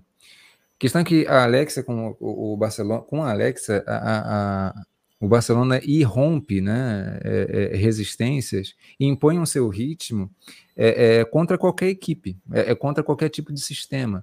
Por mais que o Barcelona tenha dificuldade, você está sempre naquela pegada. Sem ela, é, ainda mais sem a Aitana também agora, que ela, que ela vai voltar de, lesão, mas, mas ainda, tá, ainda está fora, o Barcelona sofre demais, demais, demais. Né? Exatamente por isso que eu vejo o Lyon bastante à frente nessa temporada. Vai precisar remar bastante o, o Barcelona. É, Sérgio Maurício, é a importância, né? Você vê o Barcelona golear, mas do outro lado você tem um time que, com o tempo, apesar da, daquela famosa intensidade, o time vai cansando. E um time como o Barcelona, que a partir do momento que o adversário cansa, faz o jogo fluir. É, e foi muito feliz, né? O Rodrigo, como quando, quando falou isso e, e, comparou com o Corinthians, né? Porque isso aconteceu, isso aconteceu muito, por exemplo, na na Libertadores do ano passado também. Eu vi isso acontecer muito no Campeonato Brasileiro do ano passado também. Né? A, gente teve um, a gente teve um salto no brasileiro esse ano, né? É, é, é grande em, em, em, geral. Só que no ano passado tinha muito isso, né? Quando o Corinthians tinha uma dificuldade muito grande, a maioria dos primeiros tempos o Corinthians passava no 0 a 0 e aí dali deslanchava, tá ligado? Então não teria por que não. Um time de muita qualidade, que já tem proposta de jogo, tem jogadores de muito bom nome, por mais que perdeu a Hermoso, a Alexia também tá, tá, tá lesionado e tudo mais. É um time que tem total capacidade de readaptação, né? Porque tem algo pronto ali. Basta jogadores que estão naquela. As jogadoras novas que estão na engrenagem já se readaptarem, né? E ainda mais quando. o Alisco é sensacional. O Alisco é o que na França? Agora me pegou, agora me, me pegou, mas. Mas enfim, é só para só para finalizar desse geral, jogadores como Lucy Bronze e Walsh, é, é dois dias de adaptação, né? Ela leu o, o livro de táticas ali do, do, do, Jonathan e tá tudo certo já. No dia seguinte elas já estão jogando tranquila, né? É, tem a questão da adaptação maior da Geise, só que a Geise foi abraçada pelas líderes do grupo, né? Tipo uma Lucy Bronze da vida, então jogadores de qualidade abraçaram a Geise, então espero muito, né, que, que também aconteça a evolução dela, também se adapte, até porque ela deve ser importante, né, nessa, nessa, nessa nova fase do Barcelona também, né, e provavelmente o Jonathan deve querer usar ela como titular, pelo que eu tenho, pelo que tem visto e que o Rodrigo tem falado comigo, só que, né, é, é, é isso, é um time que, que tem uma temporada inteira para evoluir, né, e é o Barcelona. É, é, um abraço pro J Dantas, o Alesco zoando o Sérgio Maurício falando, falando, só nada, é o gosto mesmo, viu? Falando que o gosto é duvidoso. Tem como não, pô, que isso, que isso. Jorge Weah, rapaz, Jorge. Algo mais, Rodrigo? Não, acho que é o seguinte, é, eu acho que o problema do Barcelona é estrutural. É, enquanto não tiver ali essa jogadora que consiga reter melhor essa bola mais na frente, vai ter dificuldade, inevitavelmente. Em jogos maiores vai ter. Porque é, é isso, não é toda equipe que vai cansar no segundo tempo, pelo contrário, as equipes elas estão amadurecendo cada vez mais e estão aprendendo que precisa guardar energia mais para o segundo tempo, para esse segundo tempo também fazer suas pressões. Né? As equipes espanholas estão, no outro nível, a gente pode até, a gente vai até falar na, na, na sequência de como está esse nível do campeonato espanhol. Mas tem problemas, o Barcelona tem, tem problemas. É, é, muito dependente da Aitana. Por mais que tenha a Walsh, a Walsh é uma jogadora que trabalha atrás. Ela, é, não adianta. Por mais que ela se adapte, não tem muito o que fazer. Ela, ela trabalha atrás. A Pátria é, também, entendeu? Ela até consegue avançar, mas é difícil. O Barcelona está com muita dificuldade de reter essa bola na frente. Perdeu a Martins. A Martins é uma jogadora que era um desafio grande. A Hansen, ela está muito sozinha. Ela precisa muito da Itana. A, Hansen ela é extremamente dependente da, da, da Itana nesse sistema do Barcelona. Enfim, prevejo problemas para o Barcelona, assim. Vamos passando então, falando agora sobre o campeonato espanhol, como já bem destacou o Rodrigo né, falar um pouco dessa visibilidade né, da Liga Espanhola, como anda atualmente. Destaque para dois jogos: Sevilha 2, Real Sociedade 2, né, o espírito de reação da Real Sociedade, e também esse Atlético Bilbao e Real Madrid. Né? Alguns momentos do jogo bastante interessantes, Rodrigo Prado. Exatamente, né? Eu acho que assim é, é, é, interessante a gente perceber como que as ligas elas estão, e aí é, é importante perceber também como que estão esses, esses times de nível médio, nível baixo, porque isso que na verdade vai dizer o que, que é a, a, a liga. Às vezes a gente pega uma liga, por exemplo, a liga francesa e vê, ah, o PSG e o Lyon ganham toda, então é uma liga fraca. Não é bem assim. Isso acontece, por exemplo, muito na, na masculina do alemão. Para muita gente, o campeonato alemão masculino é talvez a melhor é, é, é, é liga. Mas o Bayern ganha sempre. Mas o que, que acontece? Nos jogos entre os médios, e ali, grandes e médios, você vê uma disputa, uma riqueza muito grande de jogo. É, e é interessante a gente observar como que, como que acontece.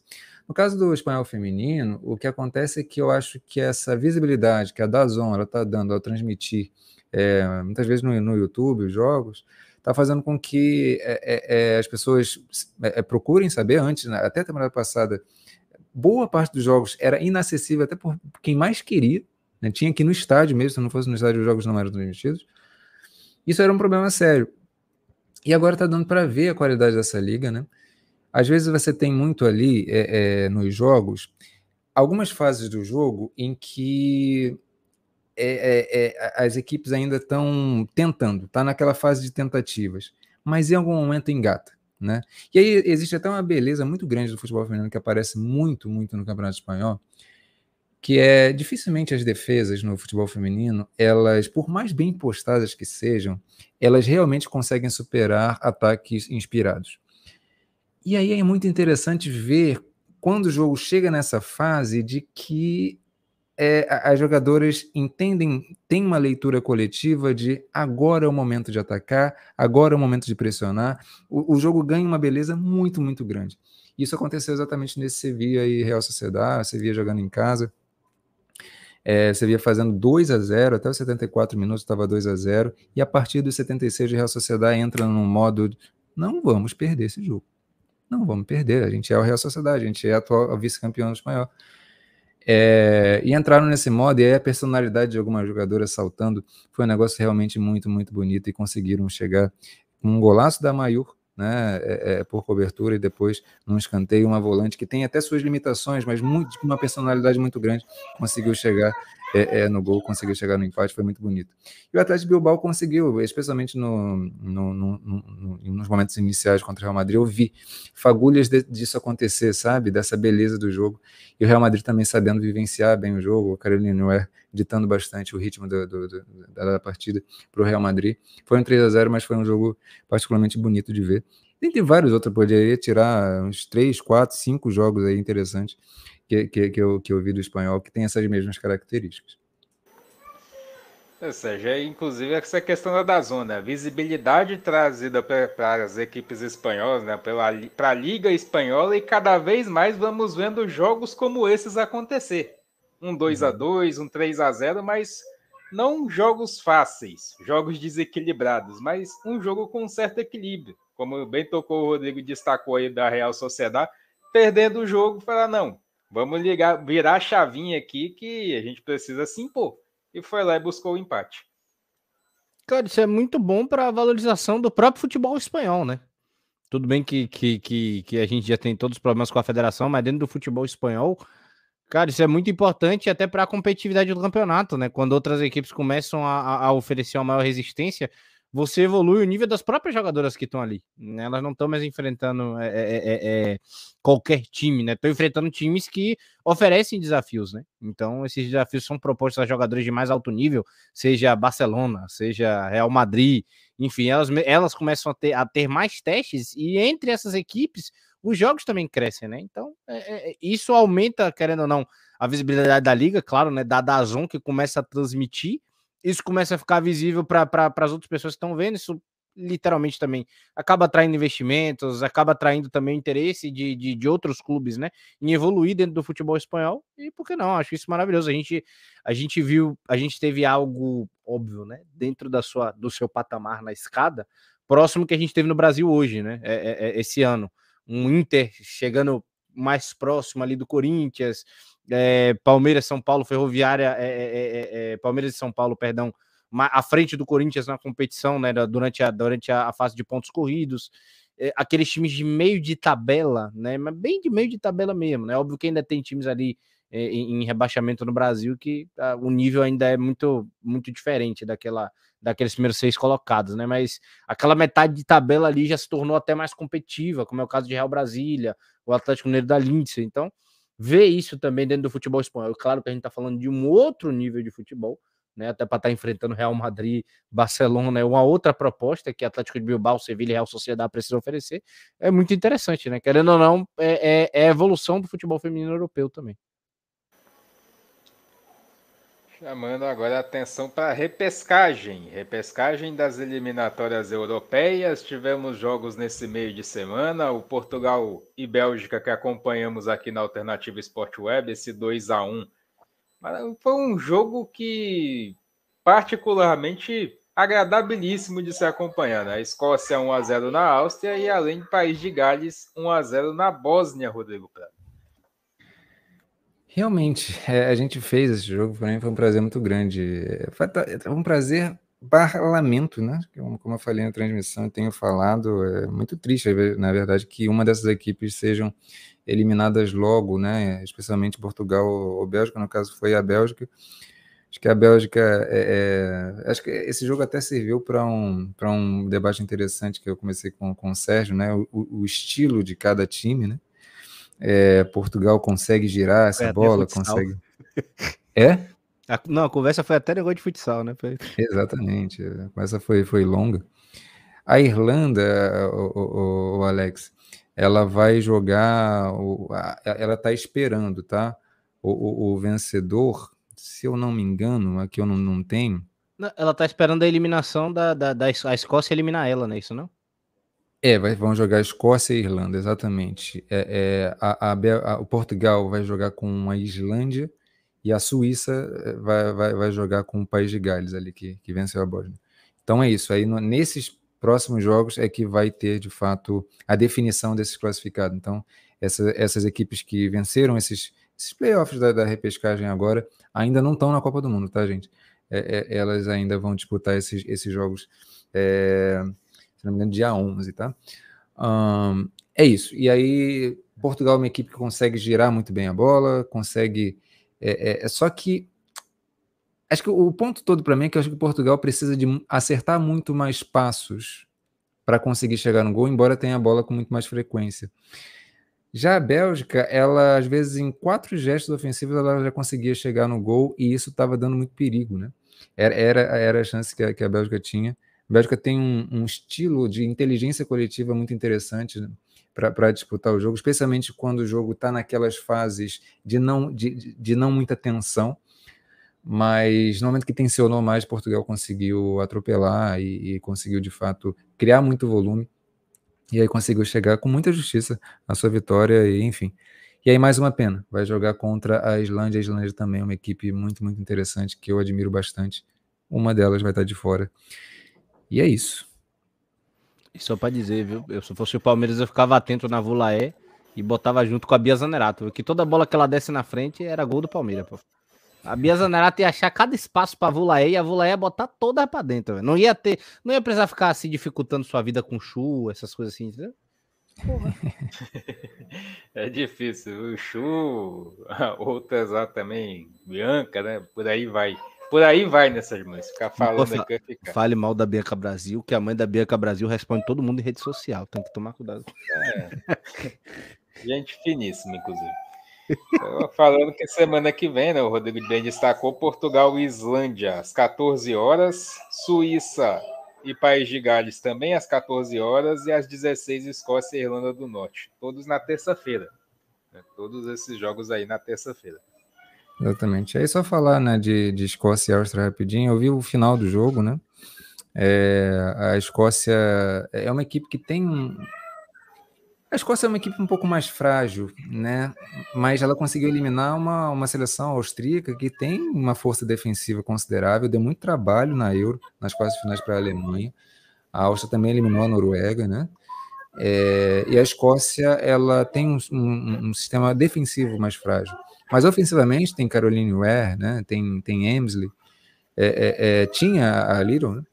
é, é, tem algumas jogadoras muito interessantes, mas que eu acho que por falta de uma comissão técnica ali um pouco mais consciente, talvez esse time ele, ele não consiga chegar no, no, no potencial que, que, poderia. Mas é interessante, é interessante. Eu torci bastante para a Escócia e fiquei feliz com essa, com essa classificação. Agora vai ser isso, né? Para o Alex vai ser Caroline Ware contra Cat McCabe. Ele torce para a Irlanda por causa da, da McCabe do Arsenal. Isso é interessante também de ver. Uma pena que uma dessas seja eliminada, mas vai ser. É, Sérgio Maurício, questão de organização né, da, da UEFA tem hora que também deixa um pouquinho a desejar, como você pode ver, seleções com grande capacidade de tornar o espetáculo cada vez melhor, ficando pelo caminho para a Copa do Mundo. É complicado, né? É complicado, né? Você vai colocar, você vai colocar praticamente quatro grandes confrontos, né? Que vai ser o caso de Portugal, Islândia, Escócia e é, Escócia e Irlândia, vai ter País de Gales e Áustria, né? Ou e. País de Gales e, Rodrigo? Vai ser a Suíça. Vai ser a Suíça. Suíça, né? Da nossa querida Lixa Lehmann, né? Então, é, é, essa, de um lado, a chave ficou um pouco mais pesada, né? Vamos assim dizer, de fato, né? E a UEFA realmente tá pecando nisso, né? Pecou na, na fase de grupos da Champions, é, tá pecando também agora na, na, na, questão dessas pescagens europeias, né? E a gente sabe que isso desvaloriza o produto, né? Mas, enfim, foram boas repescagens, né? Principalmente o jogo que a gente fez, Portugal e Bélgica, foi muito bom jogo de se acompanhar. É, é, é bom ver duas seleções quando, querendo ou não, querendo jogar, né? Jogando muito bem e de níveis similares ali, né? Querendo ou não, né? A gente já viu, a gente já tinha visto na Euro a Bélgica enfrentando a, salvo me engano, foi a França. Que, a França e depois a que ofereceu dificuldade. Também. E Portugal que ofereceu foi, foi quem? Preciso lembrar direitinho, porque eu tô com risco de confundir aqui. Mas... Portugal também ofereceu dificuldade alguma grande seleção na Euro também que a gente acompanhou. E, e, pô, foram bons jogos, foram bons jogos, né? Então é, é, bom ver essas equipes aí que a gente, dentro dessas partidas assim, a gente consegue ver outras, outras propostas que a gente não conseguiria ver num jogo contra uma seleção é, é claramente mais, mais forte, né? Favorita que estaria propondo o jogo, né? Era Agora, Suíça, um Suécia e Holanda, o grupo de Portugal. Então foi Portugal e Holanda, foi isso mesmo. Foi uma coisa, foi, foi, foi, um jogo bom de acompanhar, viu? E só para fazer um paralelo, viu, Edson? A Escócia eliminou a Áustria por 1 a 0 Rodrigão lembrou de um negócio maravilhoso. A Áustria eliminou a Noruega. E estamos comemorando a vitória para cima da Noruega hoje. É isso aí, Brasil! Ai, ai, ai. E falar rapidamente aqui do País de Gales, que é uma equipe realmente mais fraca, né? A Bósnia-Herzegovina, ela é extremamente frágil, ela se classificou muito por causa da ausência da seleção da Rússia, tá? A seleção da Rússia foi punida pela, pela UEFA por causa da questão da guerra e tal. A Bósnia acabou ganhando essa vaga e País de Gales ganhando com muita dificuldade. Comemoração aí da Jessica Fishlock, uma grande jogadora, mas a seleção, de fato, muito frágil. Vamos então para os jogos de hoje, né? Começar, começar falando do Brasil. Tem o que falar, Sérgio Maurício? Cara, não é que tenha o que falar ou não, né? É, é, é, a seleção brasileira ela teve, ela teve hoje, né? A seleção brasileira ela vive esse carrossel, né? Só que agora vale, vale ressaltar agora, né? Que a Pia ela, ela, ela tem um norte, né? Ela conseguiu dar uma ela conseguiu repetir, ela sentiu uma segurança na Duda, né? É, que ela também tem na Ari, então ela sempre mantém a Duda e a Ari ali, parece que deve ser o meio-campo da seleção, né? Porque a Duda consegue oferecer uma construção e a Ari tem aquela, aquele tipo de velocidade que ela gosta, né? É, transição rápida, meio-campo tal. Então ela, ela, a gente consegue ter uma noção do que ela quer, um norte. O sistema defensivo do Brasil já era relativamente organizado, lembrando hoje que a gente jogou sem a Rafa, né? Que provavelmente, que com certeza deve ser titular da seleção, né? Porque é o melhor zagueiro que a gente tem hoje. E dali, acho que do meio para frente que a gente ainda tem alguns problemas, né? Que podem ou não ser solucionados, né? Porque é o caso de que, se a gente pensar que tiveram duas jogadoras fora hoje, né? Que acredito que Papia sejam praticamente insubstituíveis no time titular, que deve ser a questão da Marta e da Debinha, né? Então devem, devem, devem ali ter só mais duas vagas do meio para frente, que para mim a Adriana já tá meio que consolidada e deve ficar uma, uma aberta pelo lado direito. O que tem me preocupado é a Pia tem apostado muito na Geise, né? Apesar da, da, da Carolyn ter sido a, a, favorita dela em Copa América, né? né? Já, já vinha jogando com ela já há algum tempo a Carolyn é, pelo meio, pelo lado direito. Ela vem encontrando meio que, que, que o norte da Geise ali dentro desse time titular. Passado isso, é, temos problemas de criação. né? Principalmente no campo, principalmente no campo de ataque. O time é, é, acelera muito o jogo, que é o estilo de jogo da Pia. O Rodrigão até falou, né, que a Pia costuma é, é, é, é a questão pode ser dar muita liberdade a essas jogadoras sem um, sem um norte, né, basicamente, né? Então, elas acabam sempre acelerando de maneira aleatória, sem motivo, né? Então, é uma seleção que tem uma organização tática e tudo mais, mas joga muito longe do seu potencial. É muito longe mesmo. Poderia estar tá, tá, tá ido bem melhor. E depende muitas vezes de certas peças que muitas vezes estão fazendo bem para a seleção e por incrível que pareça, são criticadas pelo torcedor. Minha passada hoje pelo Twitter foi bem frustrada, inclusive. Né, que é a galera falando mal da Bia Zanerato, né? Que a Bia Zanerato não corre.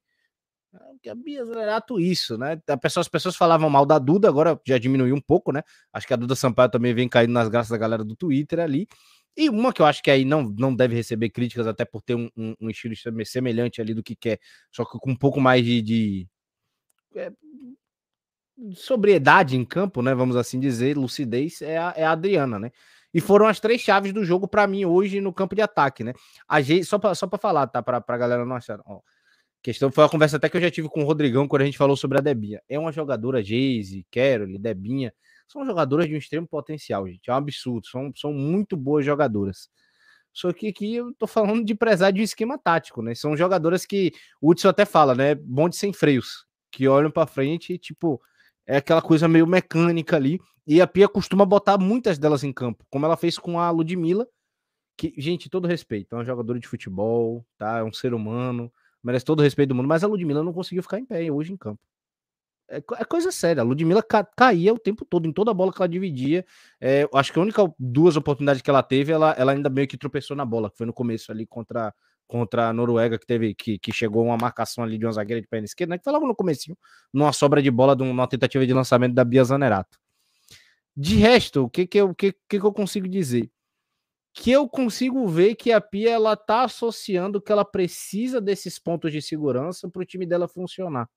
Porque quando ela começa a colocar essas jogadoras no segundo tempo, e não é a primeira vez que isso acontece, eu consegui ter essa percepção, o jogo cai, porque ela sempre tira essas jogadoras. Tanto que no jogo da África do Sul, né, a gente até brincou, né, quando, quando, tava aqui, Rodrigo. Pô, vai tirar a Debinha? Porra, migona do coração?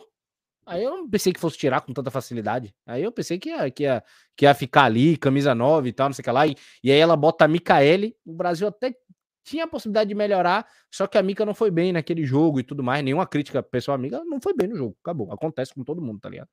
E aí o Brasil acabou não se desenvolvendo bem e tal. E tanto que o jogo fica 3 a 0 E é só o jogo 2 que o Brasil goleia por 6 a 0 mas enfim, tirando todos os outros jogos, o jogo de 6 a 0 da África do Sul, o jogo de hoje e alguns outros amistosos também que a gente acompanhou de trás, Copa América, sempre que ela tira esses pontos de, de, de, de confiança, o Brasil cai. Eu quero crer que ela está enxergando isso. Que ela está visualizando isso para uma melhora, que ela precisa ter algumas dessas em campo, né? Por mais que ela tenha a confiança dela na Debinha, que ela tenha a confiança dela na Ari, que ela quer manter aquele norte de estilo de jogo dela acelerado, jogadores de mobilidade, de velocidade, como falou o Rodrigão, que ela precisa de peças para que isso funcione. E que ela encontre isso, talvez, na Bia Zanerato, na, na, na, Duda Sampaio, que ela consiga, de repente, colocar mais alguém ali. Eu sei que aí já pedi um pouco demais, mas colocar alguém ali que, que consiga dar esse, dar esse gratinado a mais ali no jogo do Brasil. Por enquanto, o que a gente começa a ver é que o Brasil, todo jogo, né? Todo jogo eu começo a perceber isso, que o Brasil ele vai precisando de uma adaptação durante a partida. E isso vai acontecendo contra a Noruega, também porque a, Pia muda muito a tática, claro, né? ela tá testando, ela tá vendo e tal. Mas mesmo hoje com a, com a Duda, com a com a própria com a própria Bezanerato, o Brasil ele foi engrenando, engrenando, engrenando, engrenando, engrenando, engrenando, até a, a parada entender se tornar fluida. Já era final de primeiro tempo contra a Noruega no amistoso.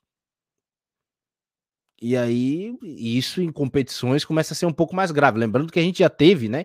Independente de título ou não, a gente já teve uma dificuldade com a Colômbia. Contra em final de Copa América, a Colômbia deu jogo. Isso, e eu digo mais, é que eu, eu, eu falar assim, dá uma até de Diogo aqui. Se a Linda Caicedo tivesse bem a partida toda e não tivesse lesionada, era, era, era, era ouro para Colômbia. Ainda falo mesmo. Que aí, se ela, se ela tivesse jogado aquele jogo, e ali que ia ter negócio, ali que ia ter. Aí perdeu a, pior, a melhor jogadora já foi. Mas, enfim, é, é, esse eu não sei se eu consegui ser, dentro do meu mundo abrangente aqui agora, eu consegui ser conclusivo, mas é isso. A Pia tem o norte, ela começa a perceber que no norte dela ela precisa de pontos né, seguros ali que dão Duda Sampaio, Bia Zanerato, essas jogadoras mais pensadoras que visualizam o jogo com a maior liberdade, a Duda um pouco mais atrás no meio campo, a Bia já no campo de ataque e tal, não sei o que lá. Ela começa a ter essa, essa visibilidade que ela precisa mudar algumas coisas no esquema de jogo dela e ao mesmo tempo, né, me preocupa o quanto ela vai conseguir adaptar isso para uma competição internacional. Rodrigo, até antes de passar para você falar também do que foi o jogo, eu vou, vou falar um pouco do que, que eu vi, o que, que eu senti e me incomodou profundamente. A continuidade das jogadas do meio para frente. Ora, via a Geise com a bola, disparava, como o Sérgio fala, que eu sempre brinco falando bonde sem freio, ela às vezes tinha hora que ela olhava, quando olhava, ok mas tinha hora que parecia que baixava a cabeça e só ia parar na linha de fundo. A linha de fundo, a linha de fundo, a linha de fundo. O momento em que ela pegou a bola. Deu nome a Geise, logo. Olhou, olhou, olhou. E fez o que tinha que fazer, como aconteceu o primeiro gol da Adriana. O jogo aconteceu. Qual o problema que o Brasil tem do meio para frente, que é uma coisa impressionante? Tem Geise e tem Ludmilla. As duas pegam a bola. Quando levanta a cabeça para jogar, a coisa acontece. Agora, quando pega a bola e baixa a cabeça, isso quando consegue ficar em pé. O que é um outro detalhe, um outro problema seríssimo. Quando consegue ficar em pé. Para poder a jogada fluir. O que, que acontece com essa seleção brasileira que tem tanto esse problema? Tem condições de ter jogadores de lado que dê esse norte para o Brasil conseguir construir melhor pelos lados do campo. Mas por que tem tanta dificuldade? Só falar que até no lance do gol a Geise não levantou a cabeça. A bola desvia e para no pé da Bia Zanerato. Ainda tem. É, teve isso, né? Gols, alguns gols foram bastante acidentados. Mas eu vi virtudes e eu vou tentar contar um pouquinho aqui dessas virtudes que eu vi. E aí é importante a gente, porque a gente fala desses defeitos da seleção brasileira já tem muito tempo. Então. Eu, digo, a... desculpa, mas a Alesco foi sensacional. Abaixa a cabeça para diminuir o arrasto. sensacional. E ele falando, cair cedo, se lesionar é redundante. É. Vamos lá. O que, que acontece, gente? É, o que, que a seleção ela tem evoluído? E tem, pelo menos na minha visão. Porque se a gente cair um pouco nessas. Né, os problemas brasileiros são crônicos e eles vão demorar um pouco para serem sanados. Né? Eles, são, eles são muito sérios. Então é preciso a gente identificar onde que está mantendo, o que que está mantendo de bom, e aí a gente vai tentando entender que direções são possíveis. Antes você não tinha, por exemplo, uma Duda Sampaio que conseguia é, não entregar a bola rápido demais. Né? As jogadoras de meio do Brasil anteriormente sempre entregavam assim que podiam nas pontas. Assim que podiam. Hoje a gente já tem um time que consegue entregar essa bola um pouco mais na frente no tempo mais correto. Isso é uma puta virtude. É que a Pia demorou muito para conseguir é, é, fazer isso. De fato, a, eu acho que a Duda Sampaio hoje é um pilar dessa equipe. É, só que quando essa bola chega na frente, geralmente o Brasil ataca numa espécie de 4-2-4. Hoje foi muito visível isso para mim.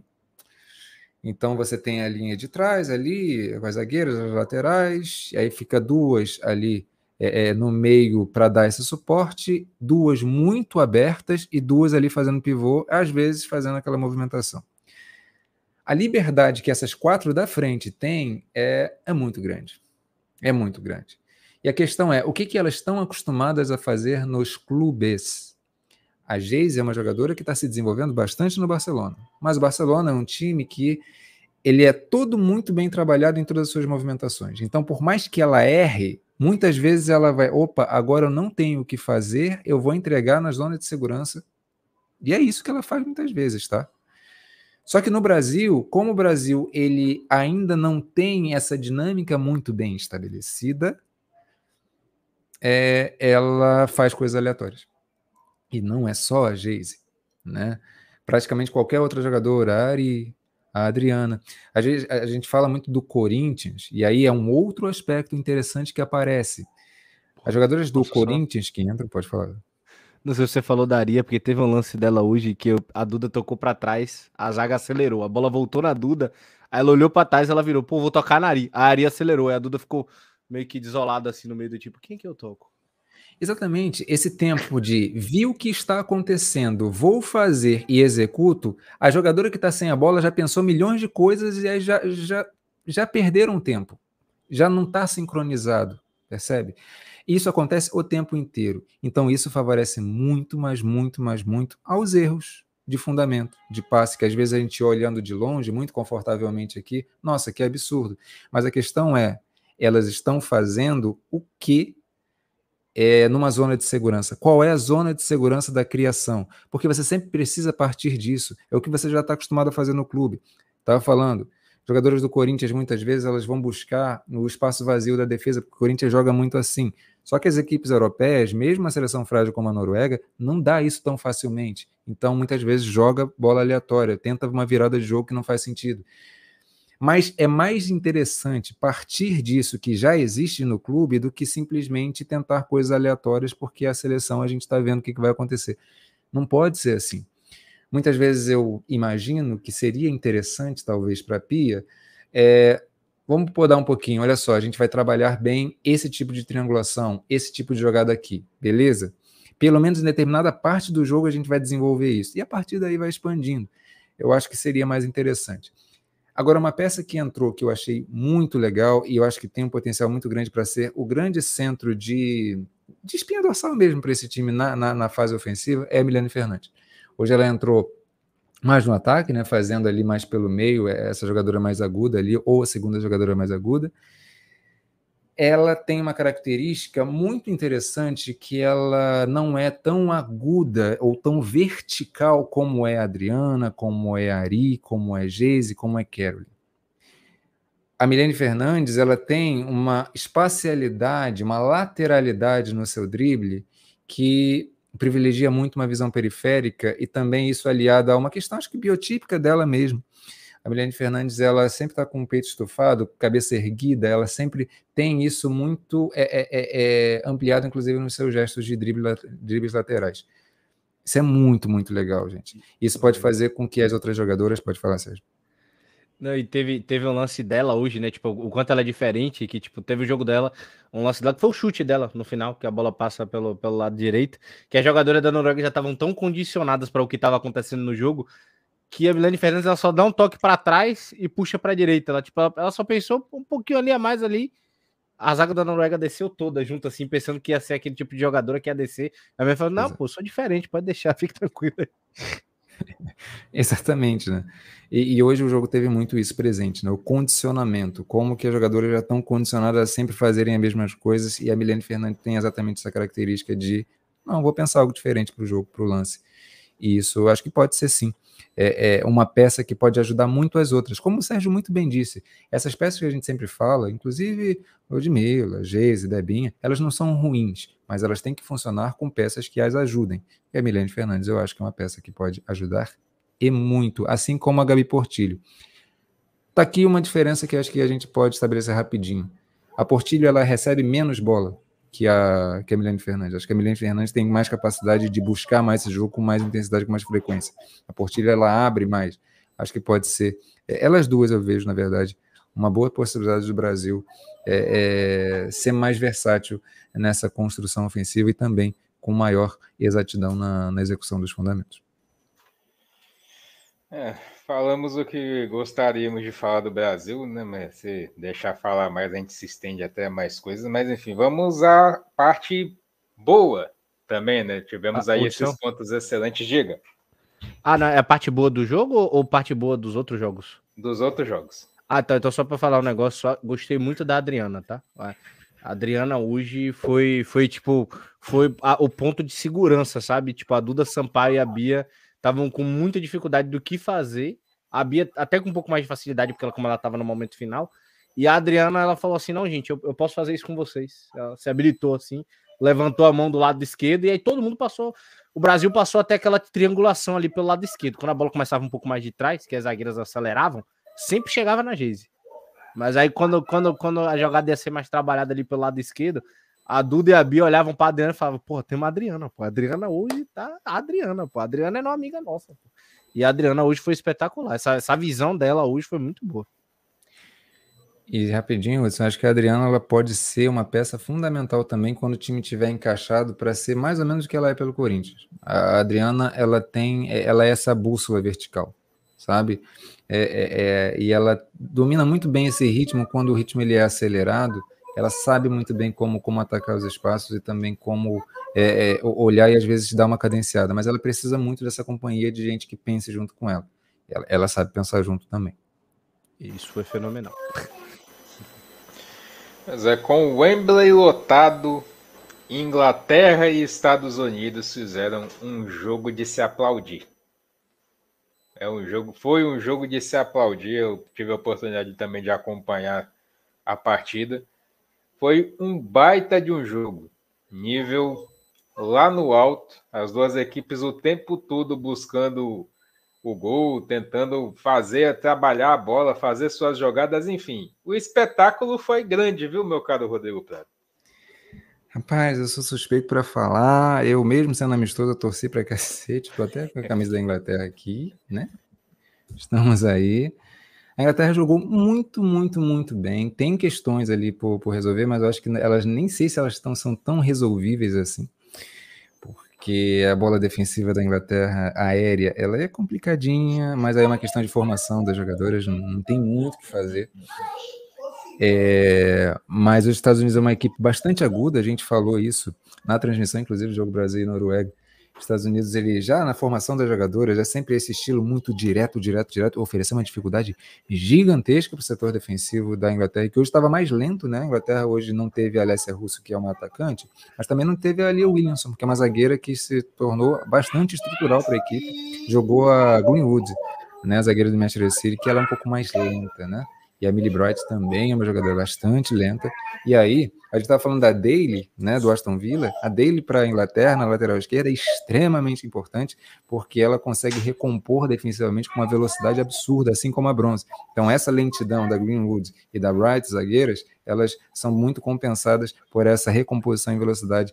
E muitas vezes você vê ali, às vezes, Bronze e Daly fazendo a zaga, porque as outras não acompanharam, as zagueiras mesmo não acompanharam, elas estão lá fechando é, é, é o espaço. É, os Estados Unidos fez um jogo bom, até para o padrão que os Estados Unidos têm tem desenvolvido. Acho que foi bem competitivo, ofereceu muita dificuldade para a grande seleção da Inglaterra, mas assim, é, é, o que a Inglaterra tem de controle de ritmo, de entender o momento de dar o passe, tudo que a gente fala do Brasil, a Inglaterra é a perfeição sabe? Tudo que a gente fala de defeito do Brasil, a Inglaterra é quase que a perfeição, assim. A Stanley está jogando demais, demais, demais. A Walsh acho que teve até um pouquinho abaixo, mas o abaixo dela é um padrão absurdo, né? É, é, ela é uma das melhores do mundo, mesmo jogando mal. É, é muito absurdo que a Walsh joga. É, a Ramp para mim foi a melhor do jogo, ela controlando, ela ganhando, a Ramp ela tá ganhando. É, para quem não conhece, a Ramp é uma jogadora de ponta esquerda, mas que ela sai muito de trás e arrastando marcação é, guardada muitas devidas proporções, tá, gente? Mas ela é a jogadora que eu, no futebol feminino, que mais parece um pouco com o Messi, o meu jeito de carregar a bola.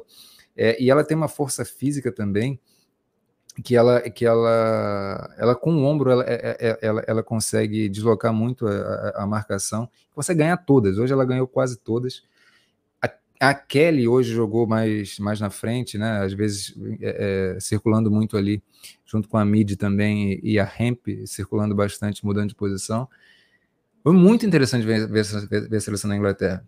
Eu acho que faltou ali para a Sarina. A Sarina precisa entender que quando ela jogar com Kelly, Mid e Hemp, ela vai precisar de reserva para substituir. Ela demorou para botar ali a, a, a, Lauren James, né? Que eu acho que seria a substituição mais correta para botar antes, mas a Inglaterra deu uma cansada no final mas ganhou com muita autoridade. Os Estados Unidos deu muito trabalho, está de parabéns, porque a quem fala assim, ah, os Estados Unidos foi o campeão do mundo, é a melhor equipe do mundo, os Estados Unidos está num processo de renovação, o estágio é outro, tá? Mas uma equipe bastante aguda, que deu muito trabalho, e tem, tem um futuro legal essa geração também.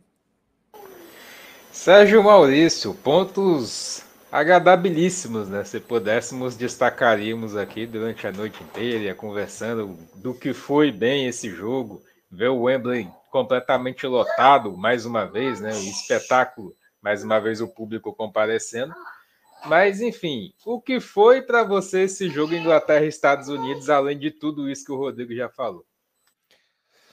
Cara, para mim foi um jogão, né? Foi colírio para os olhos, né? Depois do que de, de, depois assim do, do, jogo da tarde, né? Então a gente pôde, pôde acompanhar de fato um, um, jogo espetacular, né? O Rodrigo falando aí da da Walsh abaixo, né? Como o Rodrigo conhece, né? Acompanha todos os jogos de fato, então ele ele tem esse sentimento. Para mim é como ele falou, foi pô, eu vi a Walsh jogando espetacular, as tiradas que ela tinha, as ideias dentro do jogo, né? A, a Stenway estava bem demais na partida também. É, gostei de ver a Mid, né, no gol que sai da, da Ramp. Eu gostei de ver a Kelly no time titular, né? Hoje foi, foi, foi bem demais também. Ver a dele, né? Que já a gente ia ser acostumado na, na Euro. Aí eu passei a ouvir o Rodrigão falar da dele, ver as imagens, ver o jogo da dele no, no ataque. Aí de repente a Bailey tava desarmando bola lá atrás, tá ligado? Aí eu fiquei tipo assim, porra, dele, já tinha me acostumado com você no ataque de novo. voltamos a voltamos à sessão da Inglaterra, né? Mas acho que de fato o desafio hoje de ver, para mim, foram duas coisas, né? Que, o, que o Rodrigão foi me passando, a questão da, da renovação, né? Da, da Inglaterra, por causa da aposentadoria da Ellen White, né? Então tem aquela questão da centroavante, é, de quem podem ser as jogadoras reservas, né? Porque quando a Chloe Kelly não sai do, quando a Chloe Kelly não sai do banco, existe um problema de quem colocar, né? Que aí já não tem mais aquele o nível da Chloe Kelly que eu digo, né? Não quer dizer que não seja um alto nível. Então já, já tem, tem existem outras propostas para a Sarina agora que ela tem até o mês de julho e isso é tranquilamente resolver, até porque ela tem, acho que ela já tem todo o esquema na mão, né? Então ela pode lidar com essas nuances bem assim, tipo, uma mais boba possível, ela quiser, ela pode, tá ligado?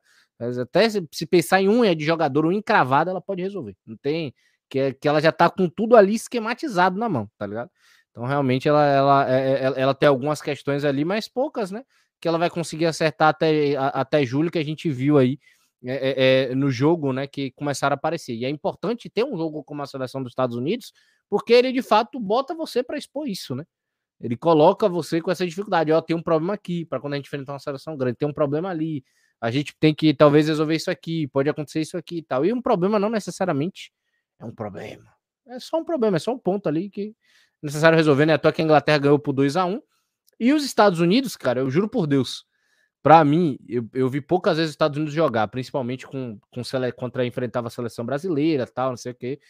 Só que eu não reparava na época muito em questão tática, então já tinha muito tempo que eu não via a seleção dos Estados Unidos jogar, foi a primeira vez. E cara, eu quando eu vi os Estados Unidos, foi a primeira coisa que eu falei pro Rodrigo. Você até tava ainda na conversa, é o Corinthians. Pô é o Corinthians, é o Corinthians no alto nível, assim, pô. Aquele time que é, é extremamente agudo, procurando espaço vazio e tudo mais. Né? Só que aí é, é, tem aquela questão, né? Que até o Rodrigo falou. Desde a base, as meninas treinando isso, elas sabem jogar esse estilo de jogo como ninguém. Então, pô, foi espetacular. Para mim foram essas duas surpresas assim. E, porra, ver todo mundo em alto nível. Acho que é isso que é, que é, o melhor. Ver todo mundo em alto nível, jogando bem, acertando em mínimos detalhes, tá ligado? As execuções saindo na, na, na, na, mais perfeita forma possível, a ponto de cada execução errada você perceber de uma maneira grave. Então, é. Foi sensacional. Foi sensacional. Imagine se esse jogo valesse alguma coisa, porque era só um amistoso. Se fosse pra valer, que coisa, hein? É, entrava outros fatores, né? E emoção, e a classificação, tensão e a porra toda. É, só, só complementar rapidinho, né? Eu acho que a Sarina, ela, ela, eu acho que ela vai fazer esses testes, né? De quando encaixar quem. Eu acho que a Zelen do, do, do United, uma jogadora que pode entrar no meio de campo ali. Porque eu acho que o problema que a Inglaterra ainda tem é porque ela tem a Ella para substituir ou a Kirby ou a Stanley. Para substituir as duas, é, falta alguém. Talvez seja essa justamente a peça, a, a Zelen do, do, United, mas ela não sente essa confiança. Num jogo hoje com os Estados Unidos, né, no Wembley, é, em Wembley, né, é lotado, é, ela segurou um pouquinho e fatigou um pouco as jogadoras ali, mas acho que ela sim vai, vai encontrar é, é as melhores peças até julho. Acho que essa é uma questão que ela tem todas as condições para resolver sim. E é um pouco por aí. Abraço para a galera que vai chegando com a gente, vai deixando sua mensagem, né? O J. Dantas aí registrando a sua participação, falando da Ludmilla e aí falando que a Jaque também pela ponta também deu conta do recado. Né? Vamos falar agora de Alemanha e França e também de Suécia e Espanha, que são dois jogos, né? Destaque da Alemanha e da França dois meses depois de uma semifinal histórica, voltando a se enfrentar, além da, da Espanha com base no Real Madrid enfrentando a seleção sueca, Rodrigo Prado. Exato, esse aqui, esses jogos a gente vai passar mais o resultado mesmo, e assim um contexto geral, porque eu realmente não, não consegui é, é, é vê-los, né? É, por conta de que eu estava vidrado ali, Inglaterra e Estados Unidos. Uh, mas é interessante, né? A Alemanha venceu os 2 a 1 né? Seleção da França é uma seleção muito, muito forte, né? Teve essa lesão gravíssima, gravíssima da, da Mbok Bati, teve a lesão também da Katoto LCA, difícil, né? Eu, estou bastante curioso para rever, quer dizer, para ver esse jogo, ver a reprise, ver como é que foi, né? Mas a Alemanha saiu é, é, é vencedora, assim como na semifinal, né? também, também passou ali na semifinal, disputou depois da final da Euro com a Inglaterra. E Espanha e Suécia tem uma questão interessante que é, é isso, né? Interessante, mas muito indesejável, que é a crise na seleção espanhola, que a gente tem falado, as jogadoras, a maioria do Barcelona, de outras, de outras equipes que não o Real Madrid, é, pediram explicitamente para não serem convocadas. E aí o técnico continua lá, o Roy Vilda, convocou majoritariamente as jogadoras é, do Real Madrid, né, e empataram em um a um com a Suécia. Também gostaria de ver esse jogo, mas aí eu vou precisar, tem, vai ter um desafio um pouco maior para achar é, o vídeo desse jogo, mas talvez a gente encontre. Sérgio Maurício. Eu, tô, eu tava dando nossa piada aqui, né? Tiveram dois gols da, da, da, da Pop, né? No, no, amistoso contra da Alemanha e da França, né? E a Espanha acabou empatando contra a Suécia, né? Que de fato já foi uma já foi um belo resultado, né? Para essa para esse para esse Real Madrid, né? Amarelo e vermelho contra contra a equipe sueca, né? Cara, é isso. Depois, é, depois a gente vai, vai, vai, vai conseguir ver melhor, né? Pelo menos ver o. Nem que seja o condensado, né? Provavelmente o Rodrigo vai conseguir arranjar e a gente também vai, vai conseguir dar uma assistida depois, acompanhar melhor. Mas pelo que eu já pude ver, né? Tipo, Alemanha e França, né? Acho que a França tá pronta também. Ela tem que se preocupar com as questões da lesão, né? Tanto da, da, da, da, Kakoto, da Katoto quanto da Mbok Bati. Eu acho que a Mbok Bati ela não joga Copa do Mundo, infelizmente. É, vai, vai ser muito difícil, porque vai ter que adiantar quatro, cinco meses de recuperação. E aí, meu amigo? E a partida foi muito sério, porque ela rompeu tudo mesmo, assim, o grito foi, é, gerou uma comoção grande no jogo contra a Grécia, foi realmente muito, muito forte aquilo ali. A cena é forte. Tem que ter, ó, quem for procurar essa porra tem que ter, tem que, tem que aguentar ver essa parada, viu? Essa é. coisa assim que de dar agonia mesmo, assim, sabe? A coisa realmente é, é, é grave, tá ligado? Mas pelo menos vai ter a volta da Catotô, né? Vamos ver ainda como é que vai ser a questão da França, a seleção alemã, né? Que ela tá passando claramente por uma passagem de bastão, né? Jogadoras um pouco mais velhas ali, como é o caso da Pop e tal e tendo a, a, a, a, entrada de jogadores como a Lehmann, a Oberdorf e algumas outras ali se associando também contra jogadoras ali também já consolidadas, né, como a Magu e tudo mais. E eu acredito que pós-Euro, né, acho que a Alemanha deve chegar ainda mais consolidada também para a Copa do Mundo. Deve ser uma seleção, claro, né, que também deve chegar como, como uma das brigas, né, pela, pela, pela, pelo favoritismo, né.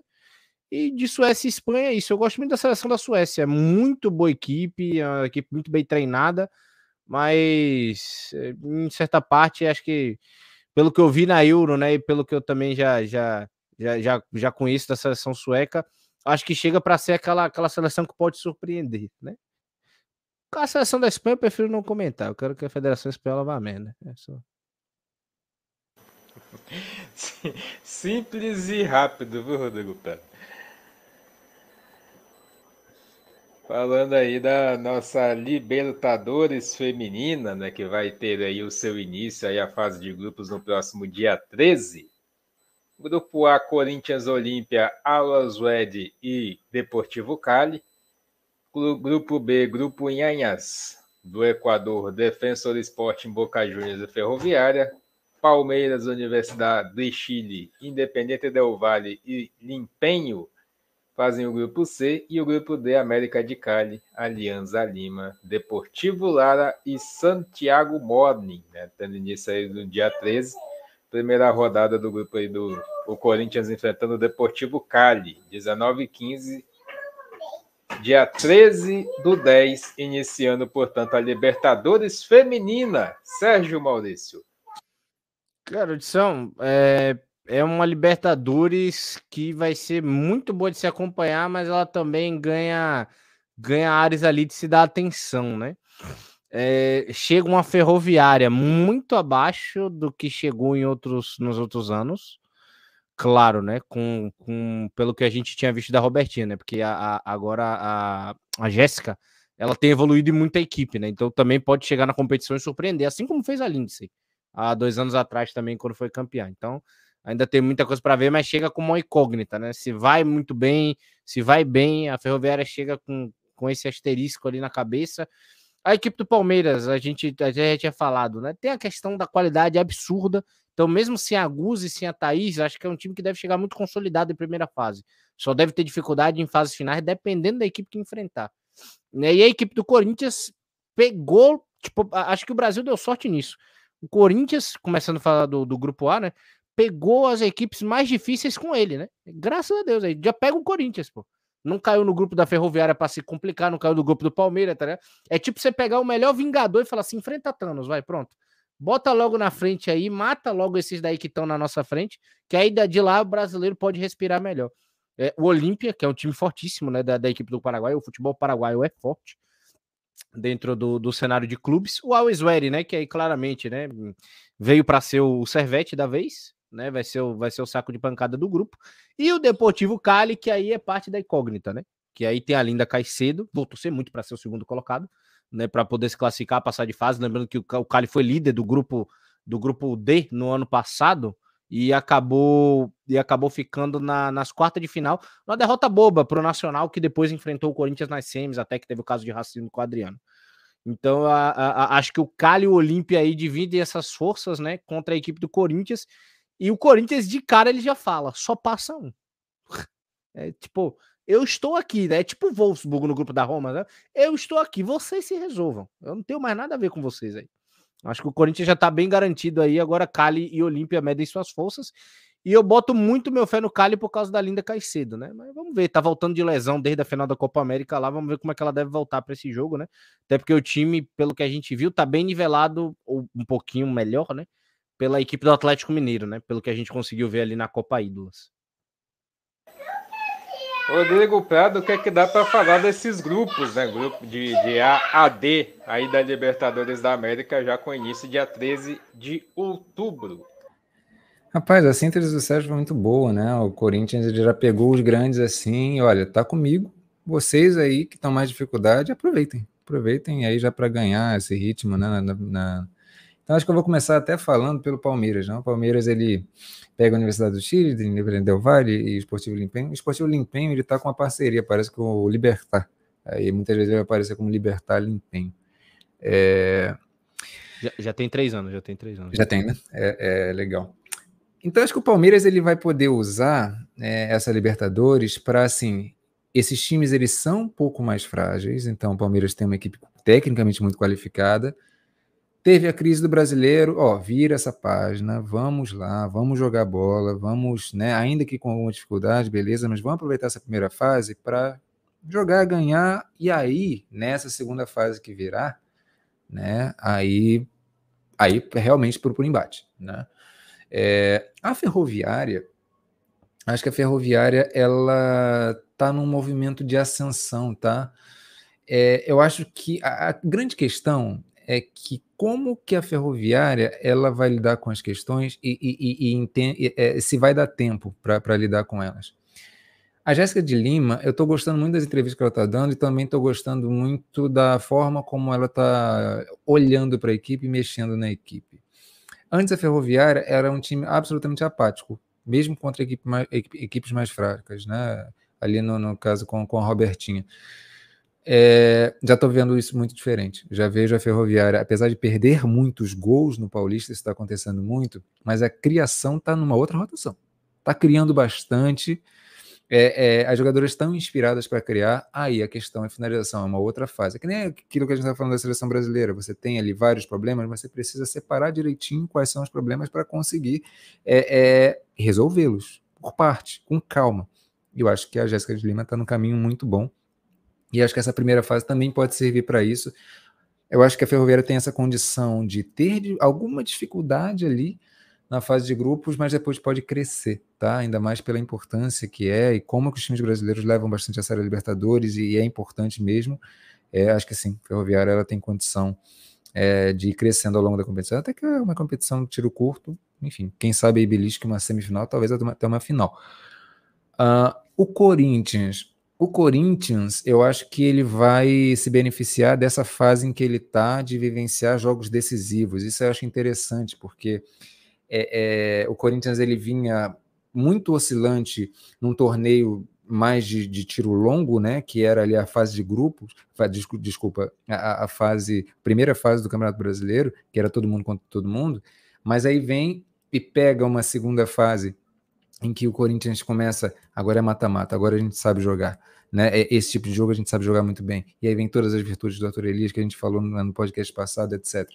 Vem uma Libertadores, né? É, é, o Corinthians oscilando ali na, na, no Paulista, mas aí vem uma Libertadores, jogos muito decisivos é, mesmo esses jogos um pouco mais complicados, e o Deportivo Cali, a gente, a gente precisa lembrar, o Olímpia, o, o, o, o, Sérgio já falou bem, mas o Deportivo Cali, ele ganhou a Copa da, da, das Ídolas do Atlético Mineiro. Né? O Atlético Mineiro foi a Colômbia disputar essa Copa das Ídolas, o Olímpia estava, o Deportivo Cali também estava, é, e, o, e o Deportivo Cali fez jogos com placares bailarinos lá com a com, a, com o Atlético Mineiro e conseguiu ganhar nos pênaltis. Então aí é uma equipe complicada. É, se fosse o Corinthians da primeira fase do brasileiro, eu até diria: olha, pode ter dificuldade. Agora, eu acho que até pode ter alguma dificuldade, porque essas equipes são, são meio chatas. Elas sabem se fechar atrás. Mas eu acho que o Corinthians está justamente nessa rotação de vivenciar jogos é, é decisivos. Então, é, o que pode ser ruim para o Corinthians é porque esse, esse desgaste ele vem muito cedo. Né? Isso pode cobrar um custo lá na, na, segunda fase, mas isso aí é apenas vendo os jogos que a gente vai conseguir dizer. Mas acho que o prognóstico é esse. É de uma Libertadores muito boa, talvez de maior nível que a gente tenha visto até então. Falar então do Corinthians de Arthur Elias, né? Passando aí já a sua lista de relacionadas para Libertadores da América, vemos aí alguns nomes que o Arthur Elias, resumidamente falando, não está levando laterais direitas, né? Tá ali a Pati, a Gabi Moraes, Tarciane, Campiolo, Luana, enfim, vai estrear Juliette, Grazi, Diane, Jennifer, Gabi Zanotti, Tamires, Lele, que é a goleira que está aí com a seleção brasileira, vai voltar aí para disputar Libertadores. Érica, Andressa, Yasmin, Adriana, Vicky Albuquerque, Portilho, Jaqueline e Bianca Gomes. Essa é a lista de Arthur Elias, Sérgio Maurício. E vai destacar mais uma vez, né? Não temos laterais direitas, né? O que será que tá pensando o homem, viu? Cara, eu não faço ideia, né? Porque ele chega a relacionar Cat, né, no jogo contra o Internacional. Era algo que eu pensava, né? Que ao menos ele relacionasse a Cat, né? Então ele já viu que que eh, ou, ou, das duas uma, ou ele precisava fechar um grupo muito pequeno ali que, que de 20 jogadoras, né, que na cabeça dele funcionasse para Libertadores, né, do tipo, ah, eu, das laterais aqui eu posso abrir mão porque eu posso improvisar a Diane, pelo que eu entendi ali da, da numeração, eu posso improvisar a Gabi Moraes, né, talvez ele possa, ele possa tentar começar a fazer isso também, né, ali, né, pode pode usar esse potencial físico dela ali naquele lado direito e voltar a colocar a Diane no meio, não sei como é que deve ser, ou se as duas se revezem, enfim. Então ele, ele viu isso ali como, como não preciso. Minha, minha parada que eu fiquei é, pô, você não leva lateral direita, você falta ali alguma jogadora ou outra que na minha visão daria para levar. Mas você leva a Bianca Gomes? Todo respeito a Bianca Gomes, todo respeito a Bianca Gomes como jogadora. Ah, pô, a Jennifer de 9. Ah, se não tiver a Jennifer num jogo. O Corinthians tem 217 é, é, é, jogadoras de ponta que podem ser essa falsa centroavante tranquilamente. Não, ter, não, teria, não teria dor de cabeça, tá ligado? Relacionado a isso. Mas, enfim. Né? Não, não, é aquela parada. A gente aprende a não discordar do, do Arthur Elias. Fez sentido, é aquela assim, não é que faça sentido, mas eu entendo o que o Arthur Elias pensou, sabe? Beleza, agora eu entendi o que você pensou. E mesmo assim vai chegar na hora, a Paty vai ser lateral direita, a Gabi Moraes vai ser goleira, entendeu? Ele, na hora ali começa a fazer as trocadilhas e dá certo. Rodrigo Prado. Ah, vamos lá. É, chama muita atenção algumas coisas, né? Eu acho que o Sérgio foi, foi bem explicado, né? Essa lista limitada com 20 nomes, você precisa fazer aquilo que a gente elogia tanto na Inglaterra, que é versatilidade. e o Arthur Elias ele consegue extrair de longe o treinador brasileiro da América do Sul é, é que faz isso melhor, assim, mas de longe, de longe, de longe. E ele, se ele, se ele tivesse na Europa, ele também é, é, é teria muito essa virtude. É, e aí a gente chama a atenção, né? Gabi Moraes como camisa 2. Será que ela vai ser realmente é, improvisada na, na, na, lateral? A gente tem a volta de algumas jogadoras, como a Luana, né? Veio, veio de uma Chegou no Corinthians, já se lesionou já está voltando. É, peça importante. A Luana, ela, é, é, ela, ela, pode compor muito bem esse meio campo, mas é isso, né? Ele, ele vai precisar ver ele nos treinamentos, vai precisar ver nos jogos. É, enfim, desafio para o Arthur Elias, mas capacidade técnica ela tem e muito. Volta da Érica, Érica depois de muito tempo, né? É, mais de ano, né, o, o Sérgio? É, ela teve, teve a sua lesão também. A Luana, tá, tá quem? A Érica. A Érica, é. foi, foi, foi. A Érica, ela sai no, no final do ano passado. É, é, Dezembro, é, se eu não me engano, é a lesão dela. É, um é logo após a Libertadores na, na relação para na relação para a Supercopa, se eu não estou enganado. Sim. Então ela, eu acho que esse esse grau de improviso que ele está dando, acho que ele está contando muito com essa volta da Érica também, né? Que ela voltando ali, fazendo essa essa essa, sendo essa peça de confiança na, na, zaga, você consegue ali dinamizar mais as laterais e tal, como ele gosta. Um, e aí você tem a Bianca Gomes. A Bianca Gomes é, é, é uma jogadora que eu acho que tem, é, tem um aspecto importante, né, para a questão mental do grupo, né? Uhum. É, é, é, eu acho que isso tem, tem, tem, é um aspecto que conta, né? A, a, Bianca ela teve algumas questões, né, que foram muito bem, acho que administradas pelo clube. E hoje ela é tida como uma jogadora importante para o clube. ela também se sente importante para o clube. Ela já deu algumas declarações importantes nesse sentido. Enfim, ela teve mais questões com depressão, mas está tá aí, tá, faz parte do grupo, é reconhecida e isso é importante também. A gestão, a gente chamou isso a atenção é, no podcast passado, no episódio passado, na semana passada, sobre o Arthur Elias, né, as virtudes é, do Arthur Elias, campeão com o Corinthians brasileiro. É isso, ele, ele, ele gerencia muito bem o grupo e a Bianca Gomes acho que é um ícone nesse sentido também. É, todo mundo, todo mundo precisa do seu ponto de apoio, né? Não teria como ser diferente, né? Todo, todo, todo grupo também tem aquela, tem a galeria um pouco mais, um pouco mais próxima, né? As amigas aqui. Um abraço pro Igor Eduardo Vida também, que tá nos acompanhando, Erika Cardoso e toda a galera aí, pode comentando, viu? A galera que tá participando com a gente aí, sinta-se à vontade para comentar. É, Rodrigo, então agora pra gente, pra gente passar e falar um pouco da seleção brasileira do feminino da 1 e vai ter votação nossa, né? Então a gente vai votar aí naquelas que, que, que e óbvio, né? Só para esclarecer aqui, a gente não precisa necessariamente votar nas que estão aí, a gente vai trazer as que estão aí na, na, na, na eleição, né? Para dentro do melhor time, né? As melhores de cada posição, mas a gente também vai dar o nosso voto e escolher as nossas. É, basicamente isso, né, Rodrigo? Vamos passar rapidinho aí, né? Até porque a gente já estourou um pouquinho o tempo, mas vamos lá. É, goleira, o que, que você acha, o, o, o, Sérgio? Eu vou com a Lorena. A Lorena foi fez um campeonato Cara, importante. O melhor goleiro do campeonato para mim, eu juro por Deus, pela pela pela ela, ela chega na metade da competição, né, naquela naquela janela de meio de ano, que ela chega do do que ela chega, se eu não me engano, ela chega pouco antes da Vicky Albuquerque, né? Que ela que ela é anunciada a volta, eu, eu vou ficar com a Lele. Vou ficar com a, uhum. a Luciana, para mim, esse ano é um erro estar aí. É uma grande goleira, mas teve uma queda drástica. Também isso é influenciado muito do time. Drástica não, ela teve uma queda perceptível. É sempre mais educado com a Luciana porque é o goleiro histórico. Mas ela teve uma queda de rendimento. A, a Barbieri, para mim, aí. A, a, ah, não, a Maiara.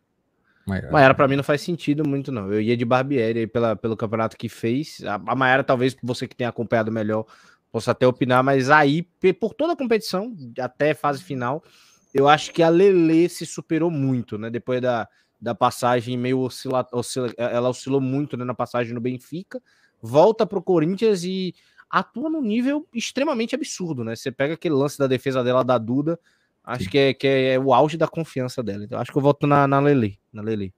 Faz sentido, faz sentido, sim. Porque a Lorena, ela foi prejudicada também é, muito pela, pela, pela, pela equipe como um todo do Grêmio, né? Mas a Lorena é o Júlio César no Quiz Park Rangers. Tipo. É, mas ela se destacou bastante no, no Grêmio durante todo o campeonato. Acho que eu fico com ela ainda. E você, Hudson? Não por ser torcedor, né? Porque para quem não, pra, não é segredo para ninguém do time que eu torço aqui, mas eu fico com a Lele por tudo que ela fez, até chegando no meio da temporada, como bem destacou o Sérgio. Acho que a Lele, dentre as que estão aí, para mim a melhor acabou sendo ela. Leonardo Camilo aí fazendo sua provocação. Aí é sacanagem, né?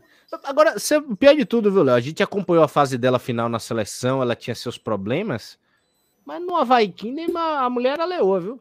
Fica aí viajando. Aí, né? é, é, pegava muito. No Havaí ela pegou demais. Eu, no Havaí, eu principalmente na última Libertadores que nós acompanhamos aqui, eu fiz alguns jogos da Havaí Kinderman. Pegou muito. Inclusive salvou o Havaí em alguns jogos. No jogo que eu fiz do estádio lá do, do Bahia e Havaí Kinderman, ela foi protagonista. Se o Bahia não conseguiu achar gol, teve muita participação dela. Vamos lá, para melhor zagueira. Zagueira tem aí de opção, né? Pode falar. Amor, deixa eu abrir aqui para mim aqui, porque senão o negócio pega um pouquinho. Pronto, aí, voltar um pouquinho aqui, pronto. Bruna Benítez, Tarciane, Cida e Pardal nessa primeira lista. Vai lá, Porque Rodrigo. tem outra, né? É, tem só para tem, tem, outra, outra. Que, que, é que entra Thaís Regina, Sorriso, Camila, Exato. a Ferroviária e Thaís. Mas nessa aqui é Acho que é a Bruna Benítez, né? Acho que a Bruna Benítez foi, foi bem importante para o Internacional. Acho que eu sempre falo que o Inter é, ele teve, especialmente na primeira fase, a maior consistência defensiva, né? Isso se deveu muito, muito a sorriso Bruna Benítez. Dessa lista aí, a Bruna Benítez, sem dúvida nenhuma.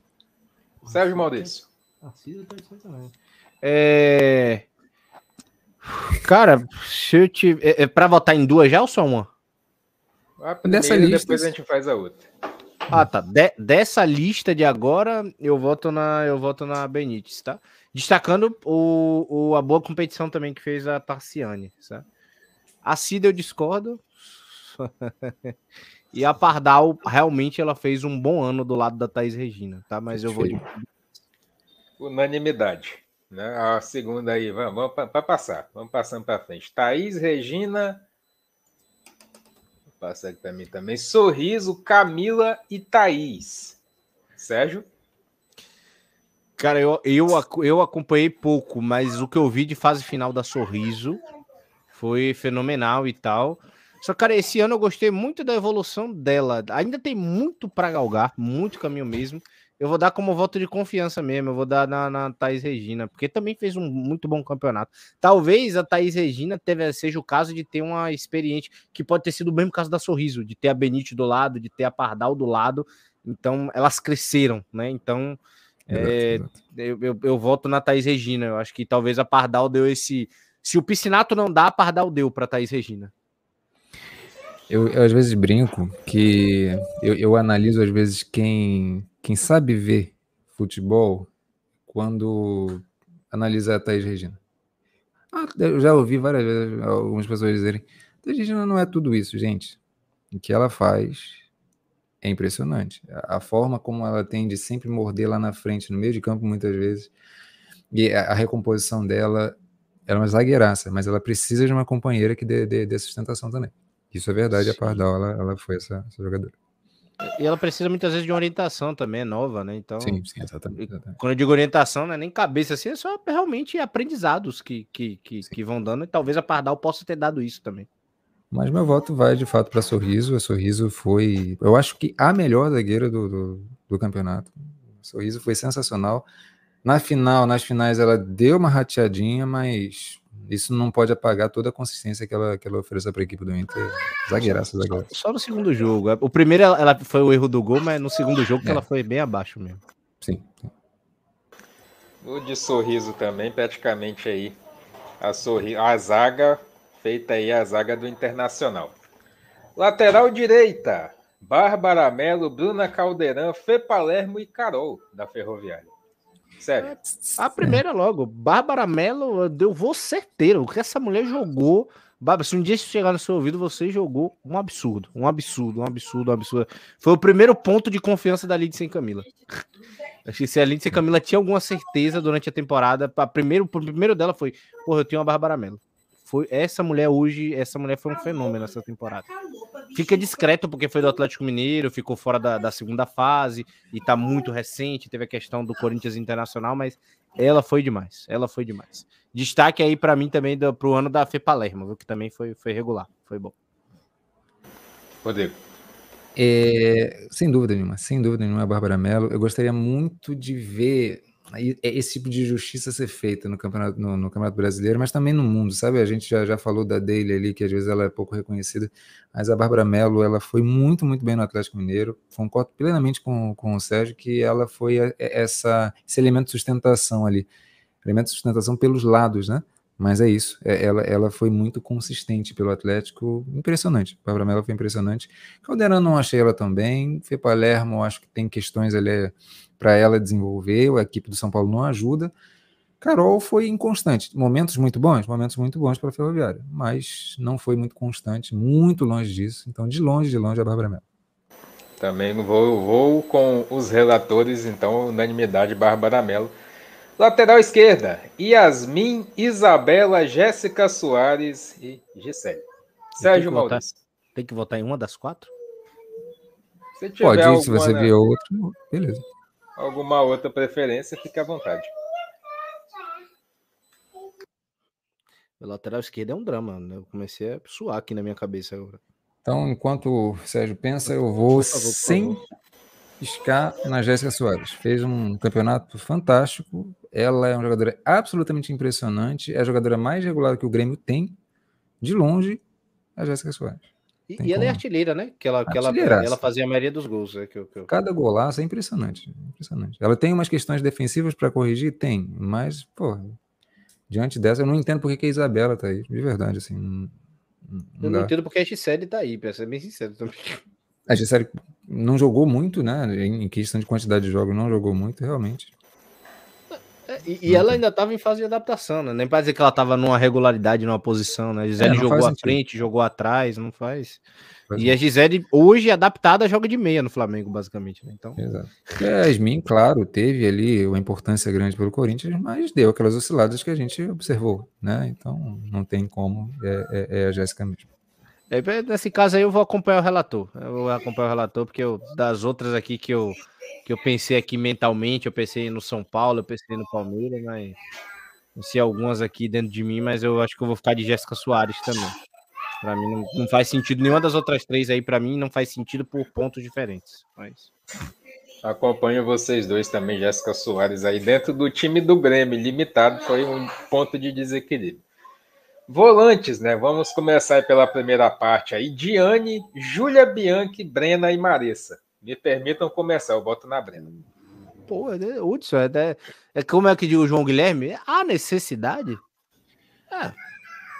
Ah, com certeza, porque tem uma jogadora que não tá aí e também não tá na outra lista, ah, que para mim é o maior absurdo, que é a Juliana. Ela tinha que estar. Tá. Então, assim, não tem como. A Brena, é, ela, ela é uma jogadora tecnicamente muito interessante, mas num Santos que foi eliminado na, na, na, na da, da, primeira fase, inconstante do jeito que foi, e ela é uma jogadora tão central, não tem como, gente, desculpa, a Juliana ela foi absurdamente importante para o sistema como um todo do, do, do, Inter, não só defensivo, tá? Mas ofensivo também. Impressionante, e mais impressionante do que o futebol dela é como que ela não é vista. Nem pela pia, nem pela mídia, e tá aí, a prova é essa, ela não tá nenhuma das listas, não, gente, não tem como. Eu ainda colocaria Bermudes na briga. Eu tiraria Diane, Diane e Júlia Bianchi e botava Bermudes também do Galo. Sim, mas né, dá para colocar, colocar, Mas na disputa, não tô dizendo que ela ia ganhar, não. Acho que a, que a Brena e a, a Brena e a Juliana estão anos luz na frente, né? Bela lembrança do, do Rodrigo, é porque eu pô, vi muitos jogos da Brena. Quando eu vi a Juliana, que eu reparei de fato, foi na final. Que depois, até com, com, com o Rodrigão, eu tava aqui, a gente tava conversando, eu falei algumas vezes, eu falei, cara, o que essa mulher joga é, é impressionante. É um domínio que ela tem que, é, que, é, que é, é surreal, tá ligado? Dá pra Maressa chegar nesse nível, sabia? É, isso que eu, é por isso que você fala, Maressa, vá pro Corinthians, por favor. É, evolua, porque você tem, tem, tem a porra. Se a Juliana já é fenomenal, você tem a capacidade para ser tão bom igual, tá ligado? É, é, é, nesse nível ali. Jogou muito bem esse ano também, merece estar aí, claro. Pô, mas ficar entre Brena e, e Juliana é complicado, né? Mas só rapidamente, assim, é, é, é, eu sei que a gente já estourou bastante tempo, mas assim, a Juliana é uma jogadora absolutamente impressionante e ela faz muito feijão com arroz, mas de uma maneira extremamente consistente. Eu recomendo a, a todo mundo observar um jogo dela. É impressionante o quanto que ela é regular e, enfim, é absolutamente Inclusive, importante. ela é um dos pontos de segurança na final do jogo 2. Quando todo mundo, uhum. quando as coisas estão tá dando errado pro, pro, pro, Inter, ela que começa a fazer as coisas dar certo ali no meio, e aí ela começa a acionar a Duda, e aí tudo começa, a engrenagem começa a girar várias vezes por causa da Juliana. Então, mas eu vou, eu, eu, vou, eu vou votar na Brenda, mas pô, pelo que eu vi da Juliana, fica essa menção roníssima aí, que tenho que concordar com o Rodrigo. Para mim, depois do que eu vi daquela mulher na final, a seleção brasileira. A segunda parte aí, Gabi Zanotti, eu não entendi muito como volante, né? Mas enfim. Tá Zanotti, Yaya, Maiara e Sassá. A, a Zanotti ela tem um problema. A Zanotti jogou quatro jogos, né? É, tem semifinal e final, né? Zanotti foi muito importante nessa fase final, mas não dá, né? Para compor o campeonato como um todo, é difícil. Mas ela foi muito central. Não... É, ela foi muito central nessas fases finais. Muito central. Dá para ter o nome, mas eu vou com a Maiara. Ela jogou menos de 25% do jogo, pô. É complicadão. Eu vou, eu vou com a Maimai, tá, gente? Mas, mas eu, eu voto. muito importante para o Inter. Eu voto agora na, na Juliana, pronto. Juliana e Brena. Montei meu meio campo. Olha! Maravilha. Faz Cabe, viu? Cabe, viu? Porque uma tem com capacidade. As duas têm muita capacidade de construção de jogo, além de marcar, né? Além de, de marcação. Mas aí, né? nesse, nesse caso aí, o Rodrigo já declarou o voto? A maior, a Maimai do Inter, muito, muito importante. Dentre essas que tá aí, acho que é a Maimai mesmo. E deu para ver a qualidade dessa menina deu da super, desde a Supercopa do Brasil, nos jogos que eu vi do Inter. Essa Maimai era, era diferenciadinha, ela sempre foi. No, no voto, portanto, Maiara a escolhida, passando para a próxima parte aí, o meio-campo. Só uma menção rapidinho para a Yaya, ela é extremamente prejudicada pelo Piscinato. Só isso, por isso que ela não foi nem sequer mencionada. Enfim, ela não joga nem na posição de, de volante, ah, como ela poderia, né? Você falou Yaya, pô, o time todo de São Paulo, pô. É, todo time todo. Mas a Yaya é uma das maiores injustiçadas. No meio campo, Tamires, Duda Santos, Micaele e Duda. É Dudão, né? Tamires está aí, então eu vou dar Tamires. Né? É, te, vai ter outra de meia também? Só, pra, só perguntando previamente? Tem. E aí tem, tem. Duda Sampaio que já ganhou lá, então não tem nem. Pô, Rafa é. Mineiro é sacanagem. É brincadeira. É, Rafa Mineiro é complicado. Porra. Pô, Hudson, eu acho que eu vou ficar na. Eu acho que eu vou ficar com as duas da segunda parte, tá? Bota ah. pra mim aí. Bota pra mim aí a. Toda hora eu, eu chamo de Louven.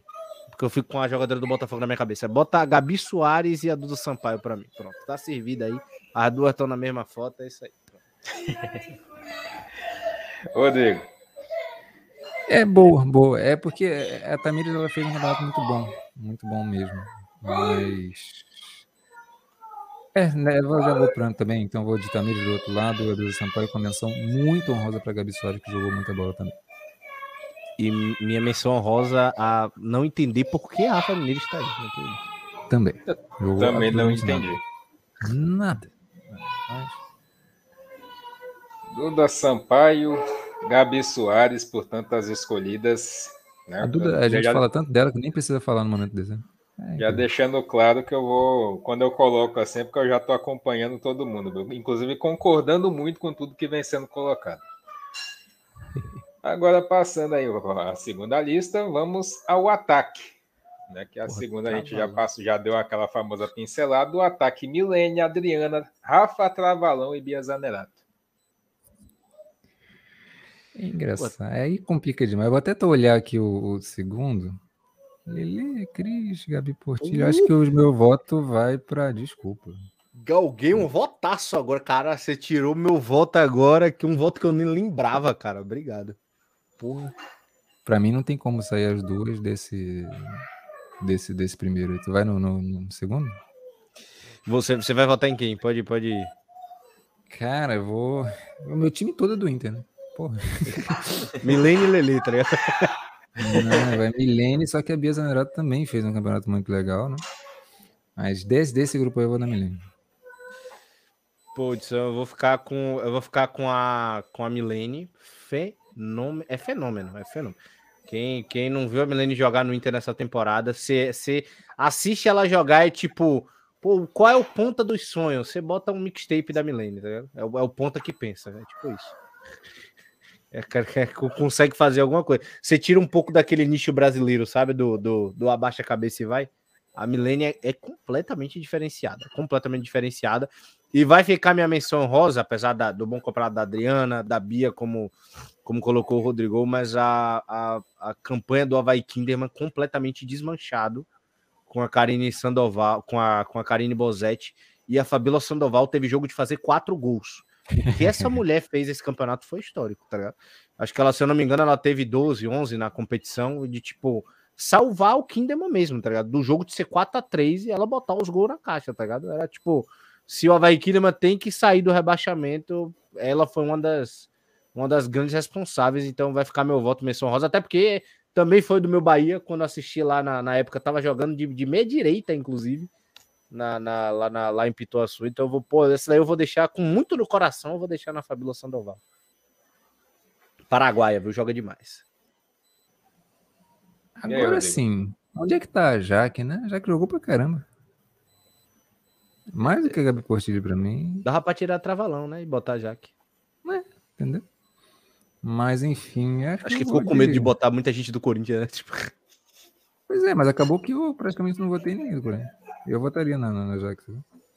Então meu voto vai em Jaque e Milene. Pronto. Milene aí tornando a, a figura carimbada. Agora a segunda peça é que vai ficar complicado, porque cada um deu um voto diferente.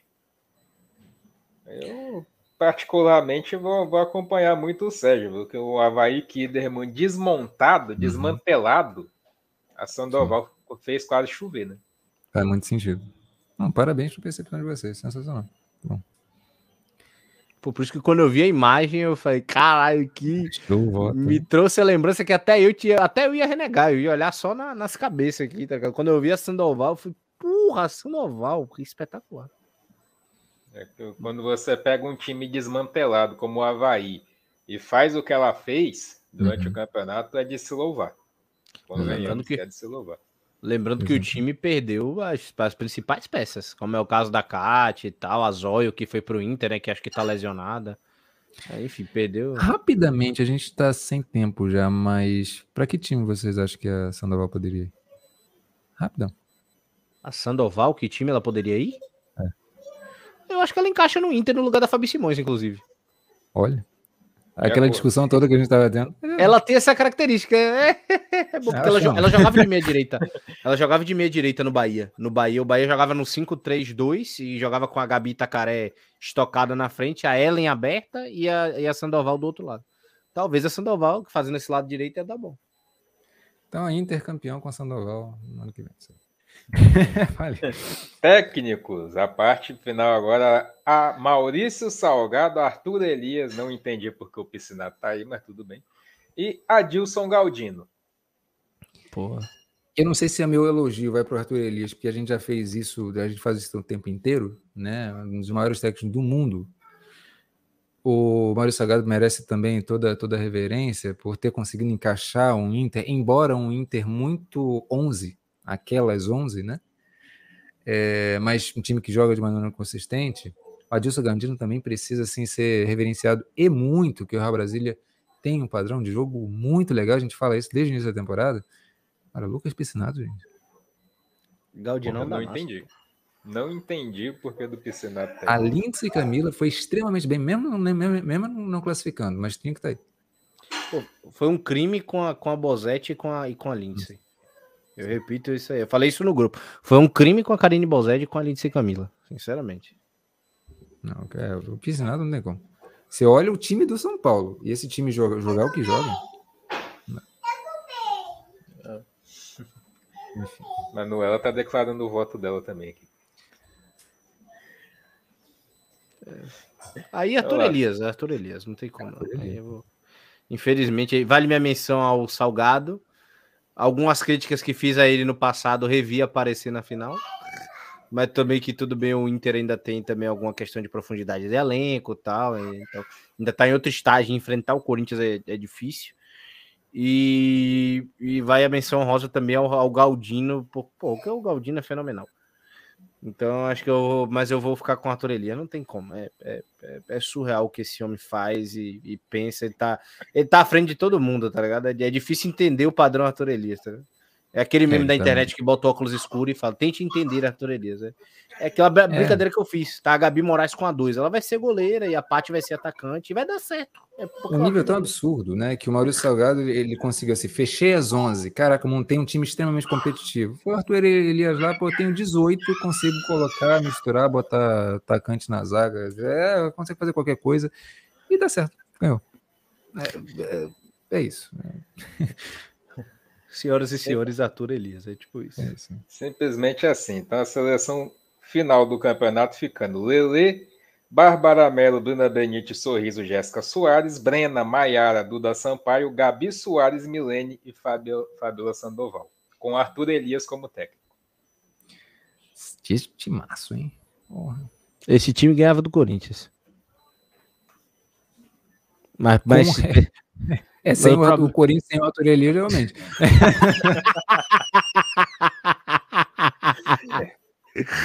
Esse é o detalhe. Né? Muito bom. Vamos falar agora do Mundial de Vôlei que está acontecendo, o Mundial Feminino. O Brasil aí seguindo a sua caminhada. Interessante que a única derrota nessa fase foi só para a seleção japonesa. Né? Que foi aquele um jogo mais oscilante. O Sérgio pode falar até melhor, porque ele estava ali na transmissão. Mas depois veio 3 a 2 Brasil para cima da Itália num jogo emocionante. O 3 a 0 contra Porto Rico, que foi um baile. Um jogo mais equilibrado contra a Holanda. E amanhã, com transmissão da alternativa, pega a Bélgica. E aí, Sérgio Maurício? Então, Edson, se a gente for parar para analisar por jogo, né? O Japão, o Brasil perdeu na mente, na cabeça, né? Foi um jogo mental completamente, né? É, o Brasil abriu, abriu o placar, lembrando, né, fez 1 a 0 e o Japão enfiou um 3 a 1 e, e mandou o Brasil mandou o Brasil para casa praticamente, né? Como vocês podem estar tá vendo aí, né? né? E, e, e, o que, que eu tenho a dizer? Esse jogo ele teve muita questão do tipo. O Brasil ele teve algumas oportunidades na frente do placar. No quarto quarto, o Brasil chegou a ter oito pontos de vantagem. Tá 25 a 20 aí esse quarto quarto, como, como vocês estão podendo ver na tela. O Brasil chegou a ter oito pontos de vantagem. E o Brasil levou uma virada da equipe japonesa.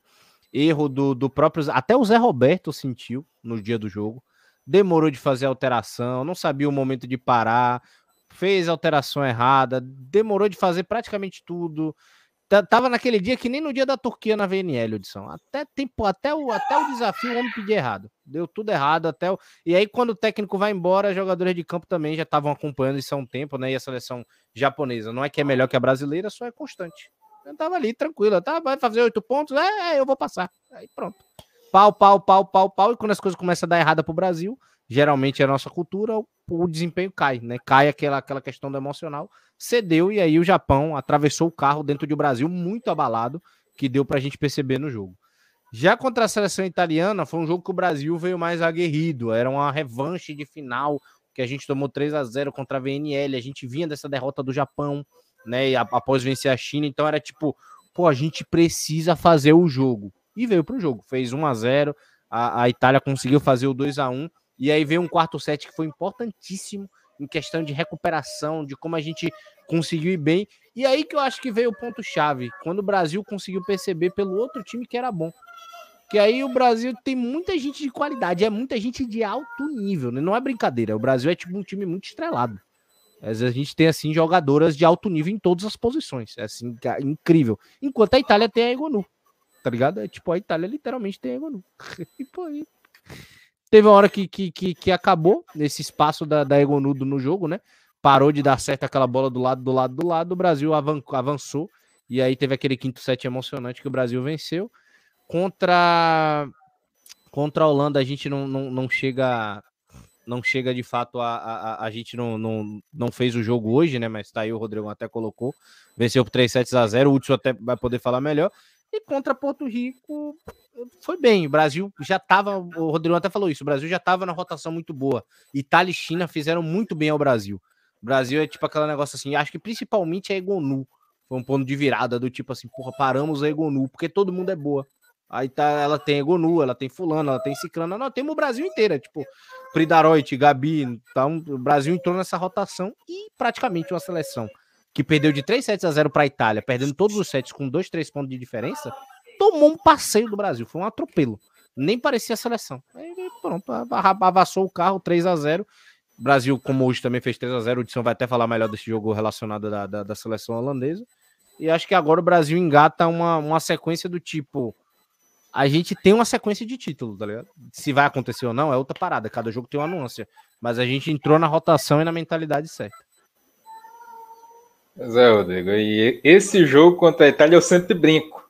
Tem a Egonu, que é a principal jogadora da seleção italiana e reno... todas as seleções, tá passando pelo processo de reformulação, uma nova, um novo ciclo se iniciando.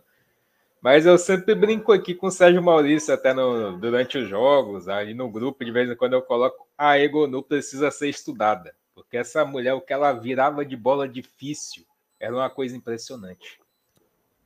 Porra. Eu, eu falei isso. Você lembra que eu falei isso com você, Rodrigo? Uhum, uhum. Cara, tem algumas jogadoras que realmente conseguem, assim, elas, elas superam qualquer tipo de, às vezes, de análise, né? É, elas conseguem é, é mostrar algumas capacidades incríveis, assim. É, eu acho que esse jogo contra a Itália, né? Eu tô começando a acompanhar um pouco mais agora, mas o que a sensação que eu tenho é que nesse jogo o Brasil, assim, voltou. Peraí, melhor do mundo sou eu. É, é, eu tô já nessa rotação para ir nessa direção. E de fato conseguiu até o primeiro lugar no ranking, né? É... Essa derrota para o Japão realmente, o Sérgio acabou explicando agora, mas na hora eu fiquei, cara, perdeu para o Japão.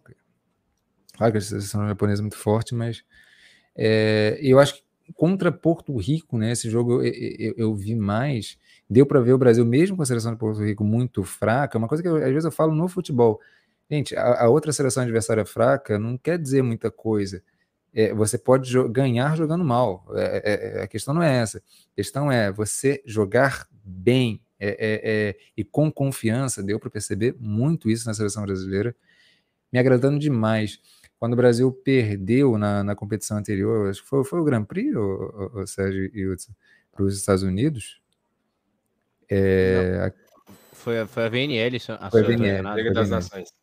Foi a Liga das Nações ali eu via, pô, o Brasil perdeu para os Estados Unidos aí, foi meio complicado, mas eu vi um potencial muito grande pelo comportamento das jogadoras, pela, pelo que elas apresentavam em quadra, só não sabia que ia tão rápido. De fato, me surpreende muito positivamente assim o que eu vejo de energia dessa seleção, do que elas conseguem fazer, de como que elas conseguem se impor.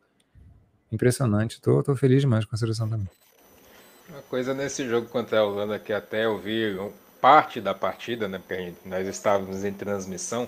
Mas assim que terminou, fui coloquei no jogo e coloquei assim, tipo, no celular o jogo do, do, da Inglaterra e no computador o jogo do vôlei. O que eu não, pude reparar é que a Gabi chamando a responsabilidade para ela. Ela fez um jogo espetacular contra a Itália. Foi a segunda maior pontuadora do jogo, se eu não estiver enganado. Né? A Ibonu foi acima da média, né? marcando aí mais de 30, 35 pontos e a Gabi veio logo em seguida. Ela chamando a responsabilidade, a sangue no olho. Ela virava uma bola, ela chamava a equipe, era vibração o tempo inteiro. Então, é isso que faz a Gabi ser essa jogadora diferente. É, dá, dá gosto de ver a Gabi dentro da quadra. E eu vou falar, viu? É um crime, Hudson. Quando eu vejo a galera. Eu até falei isso com, com o Rodrigo relacionado a Egonu, mas é um crime quando eu vejo a galera falando que a Gabi é torcida, né? Falando que a Gabi é pipoqueira. Eu falei assim, irmão, ela tá vendo que tá dando tudo errado e ela tá na defesa ajudando. Do lado da Natinha. Pegando todos as bolas. Não, ela é pipoqueira, né? Porra! Ela tá salvando a recepção de Tapió, tá ligado? E mesmo assim ela vem de trás e ela metralha, ela bota, tá ligado? E, e uma coisa que é, que é característica dela, que eu, que eu até brinquei no Porto Rico, ela não sai o jogo inteiro. A Gabi não sai, a Gabi joga todos os sets. Se tiver 5 sets, você não vai ver a Gabi ser substituída, como a gente viu como no caso da Itália, por exemplo. Ela tá lá defendendo, atacando e tal.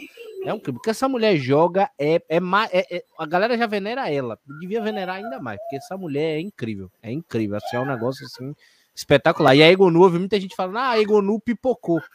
Se porra, o Brasil colocou uma puta dificuldade no bloqueio, só tinha ela para atacar na Itália, todo mundo errando. Ela mesmo assim ainda passou 20 bolas sozinha. Pá, pá, pá, uma hora alguém pega incrível. ela. A, a, bola, a bola vinha afastada da rede, ela batia, parecia fácil. Parecia muito fácil. Egonu batendo na bola, a bola vinha afastada da rede na dificuldade danada, que qualquer outra jogadora perderia o ataque, ela não. Ela passava, ela virava uma bola. Porra, ela foi, ela foi fenomenal, pô. O problema é que a Itália, de diferente, só tinha ela. O Brasil tem todo mundo.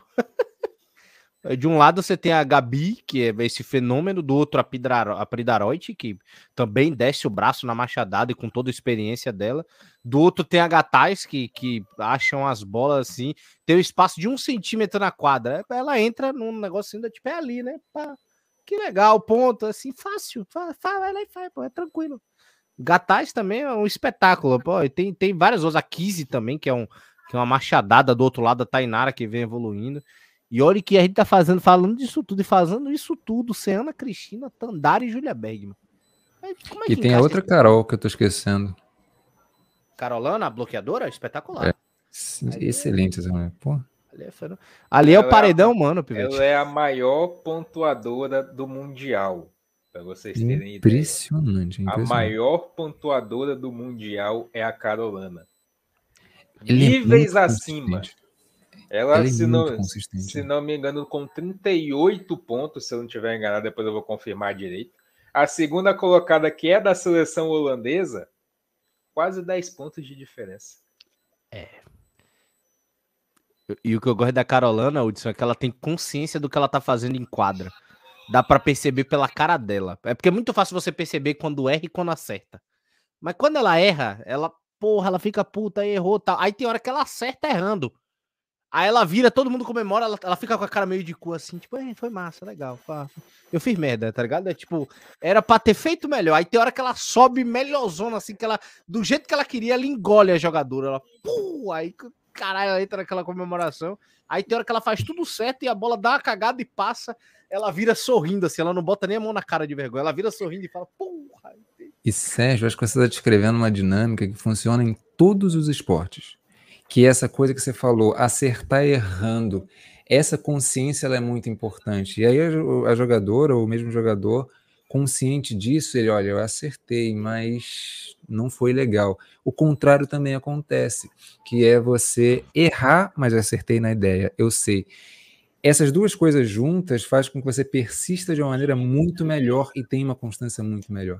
Então, a consciência de quando você acerta e, e não foi tão bem, e está insatisfeito com isso, e do mesmo modo, quando errar, você saber que você acertou na ideia e persiste, isso é fantástico. Isso faz a diferença de um grande jogador de uma grande jogador, em qualquer esporte. E, e isso dá para perceber muito, velho. Tem dois jogadores que eu percebo muitas reações, a, a Carolana, né, por isso, e a Natinha. A Natinha, quando erra de vez, ela vira as costas, ela, diz, ela desiste da jogada. Deu, deu merda, ela fez a parada. Tipo, a bola já caiu, ela vira as costas, aí tipo, sai por ser assim, de tipo, porra, por que eu botei o pé pra trás? Puta que pariu.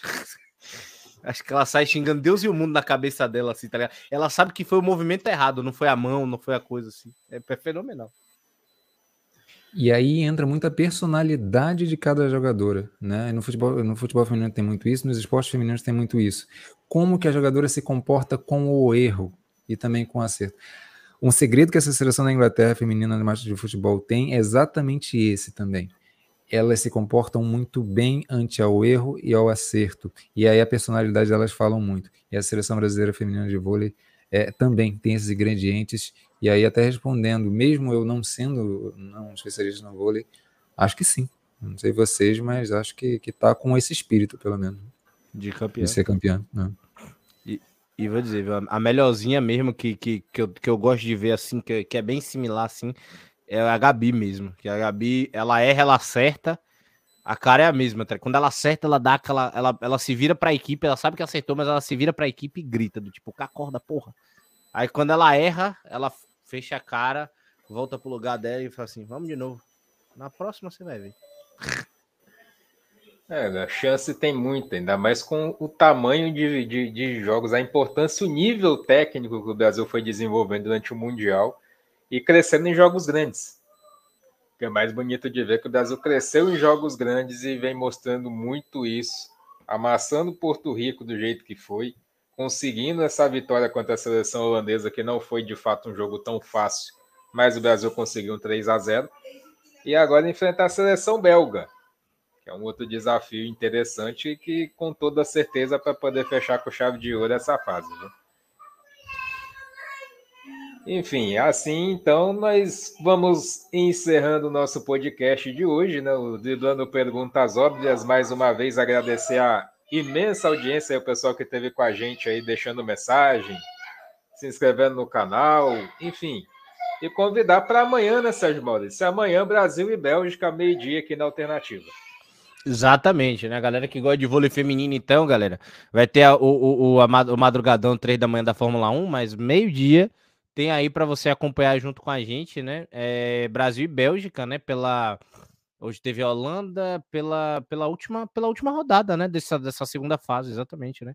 E o Brasil que tem três vitórias com mais uma, e aí depende de resultado, depende de derrota da Itália tal. Eu, eu não vi qual é o, qual é o último chaveamento desses jogos para sábado e domingo né? Pode até ser líder ou pelo menos vice-líder, né? Já que está brigando por essa posição com a China. Então, jogo importante amanhã para a gente ganhar e meter outro 3 sets a 0 e se garantir lá na frente, né? Na, na, na, nas cabeças do grupo para começar a segunda fase com muita confiança, né? Então, convida a galera para estar tá amanhã aí com a gente sim, viu, Edson?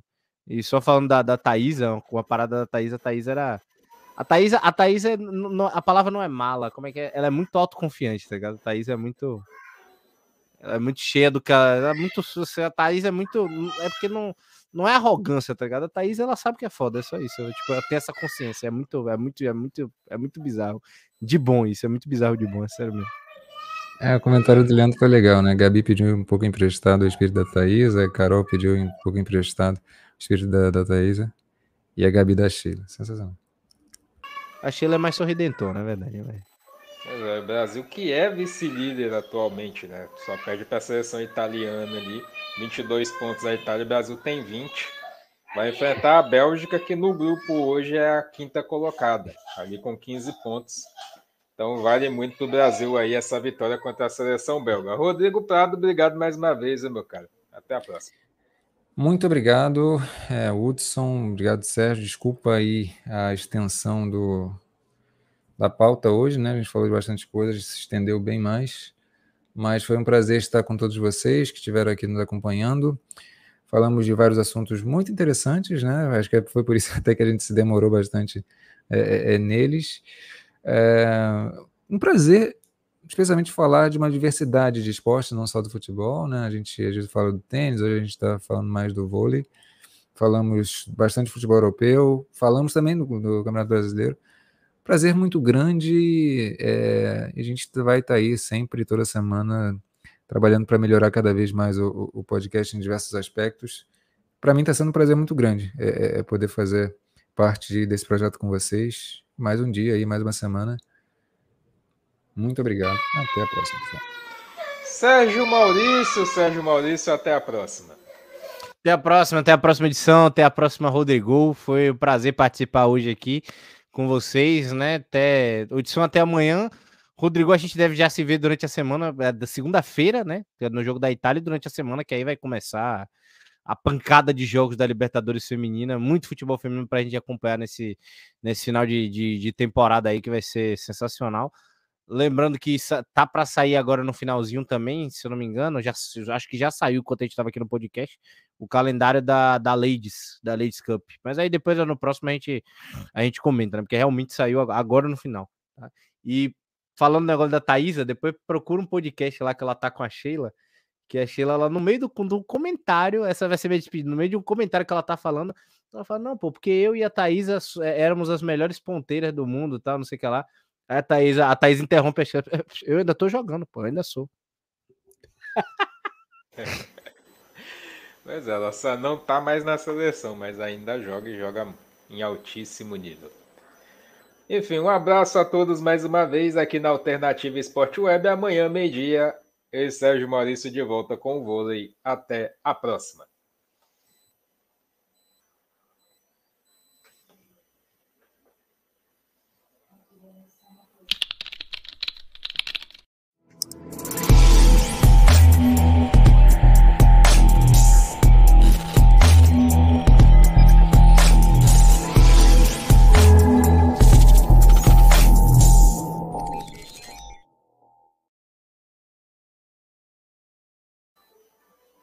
Esta transmissão tem um oferecimento de Royal Bet VIP. O Pix mais rápido e as melhores odds do Brasil você encontra na Royal Bet VIP. Use o nosso código promocional ASportWeb no seu primeiro depósito no valor de até 100 reais e ganhe 100% como bônus de boas-vindas. Royal Bet VIP é de brasileiro para brasileiro.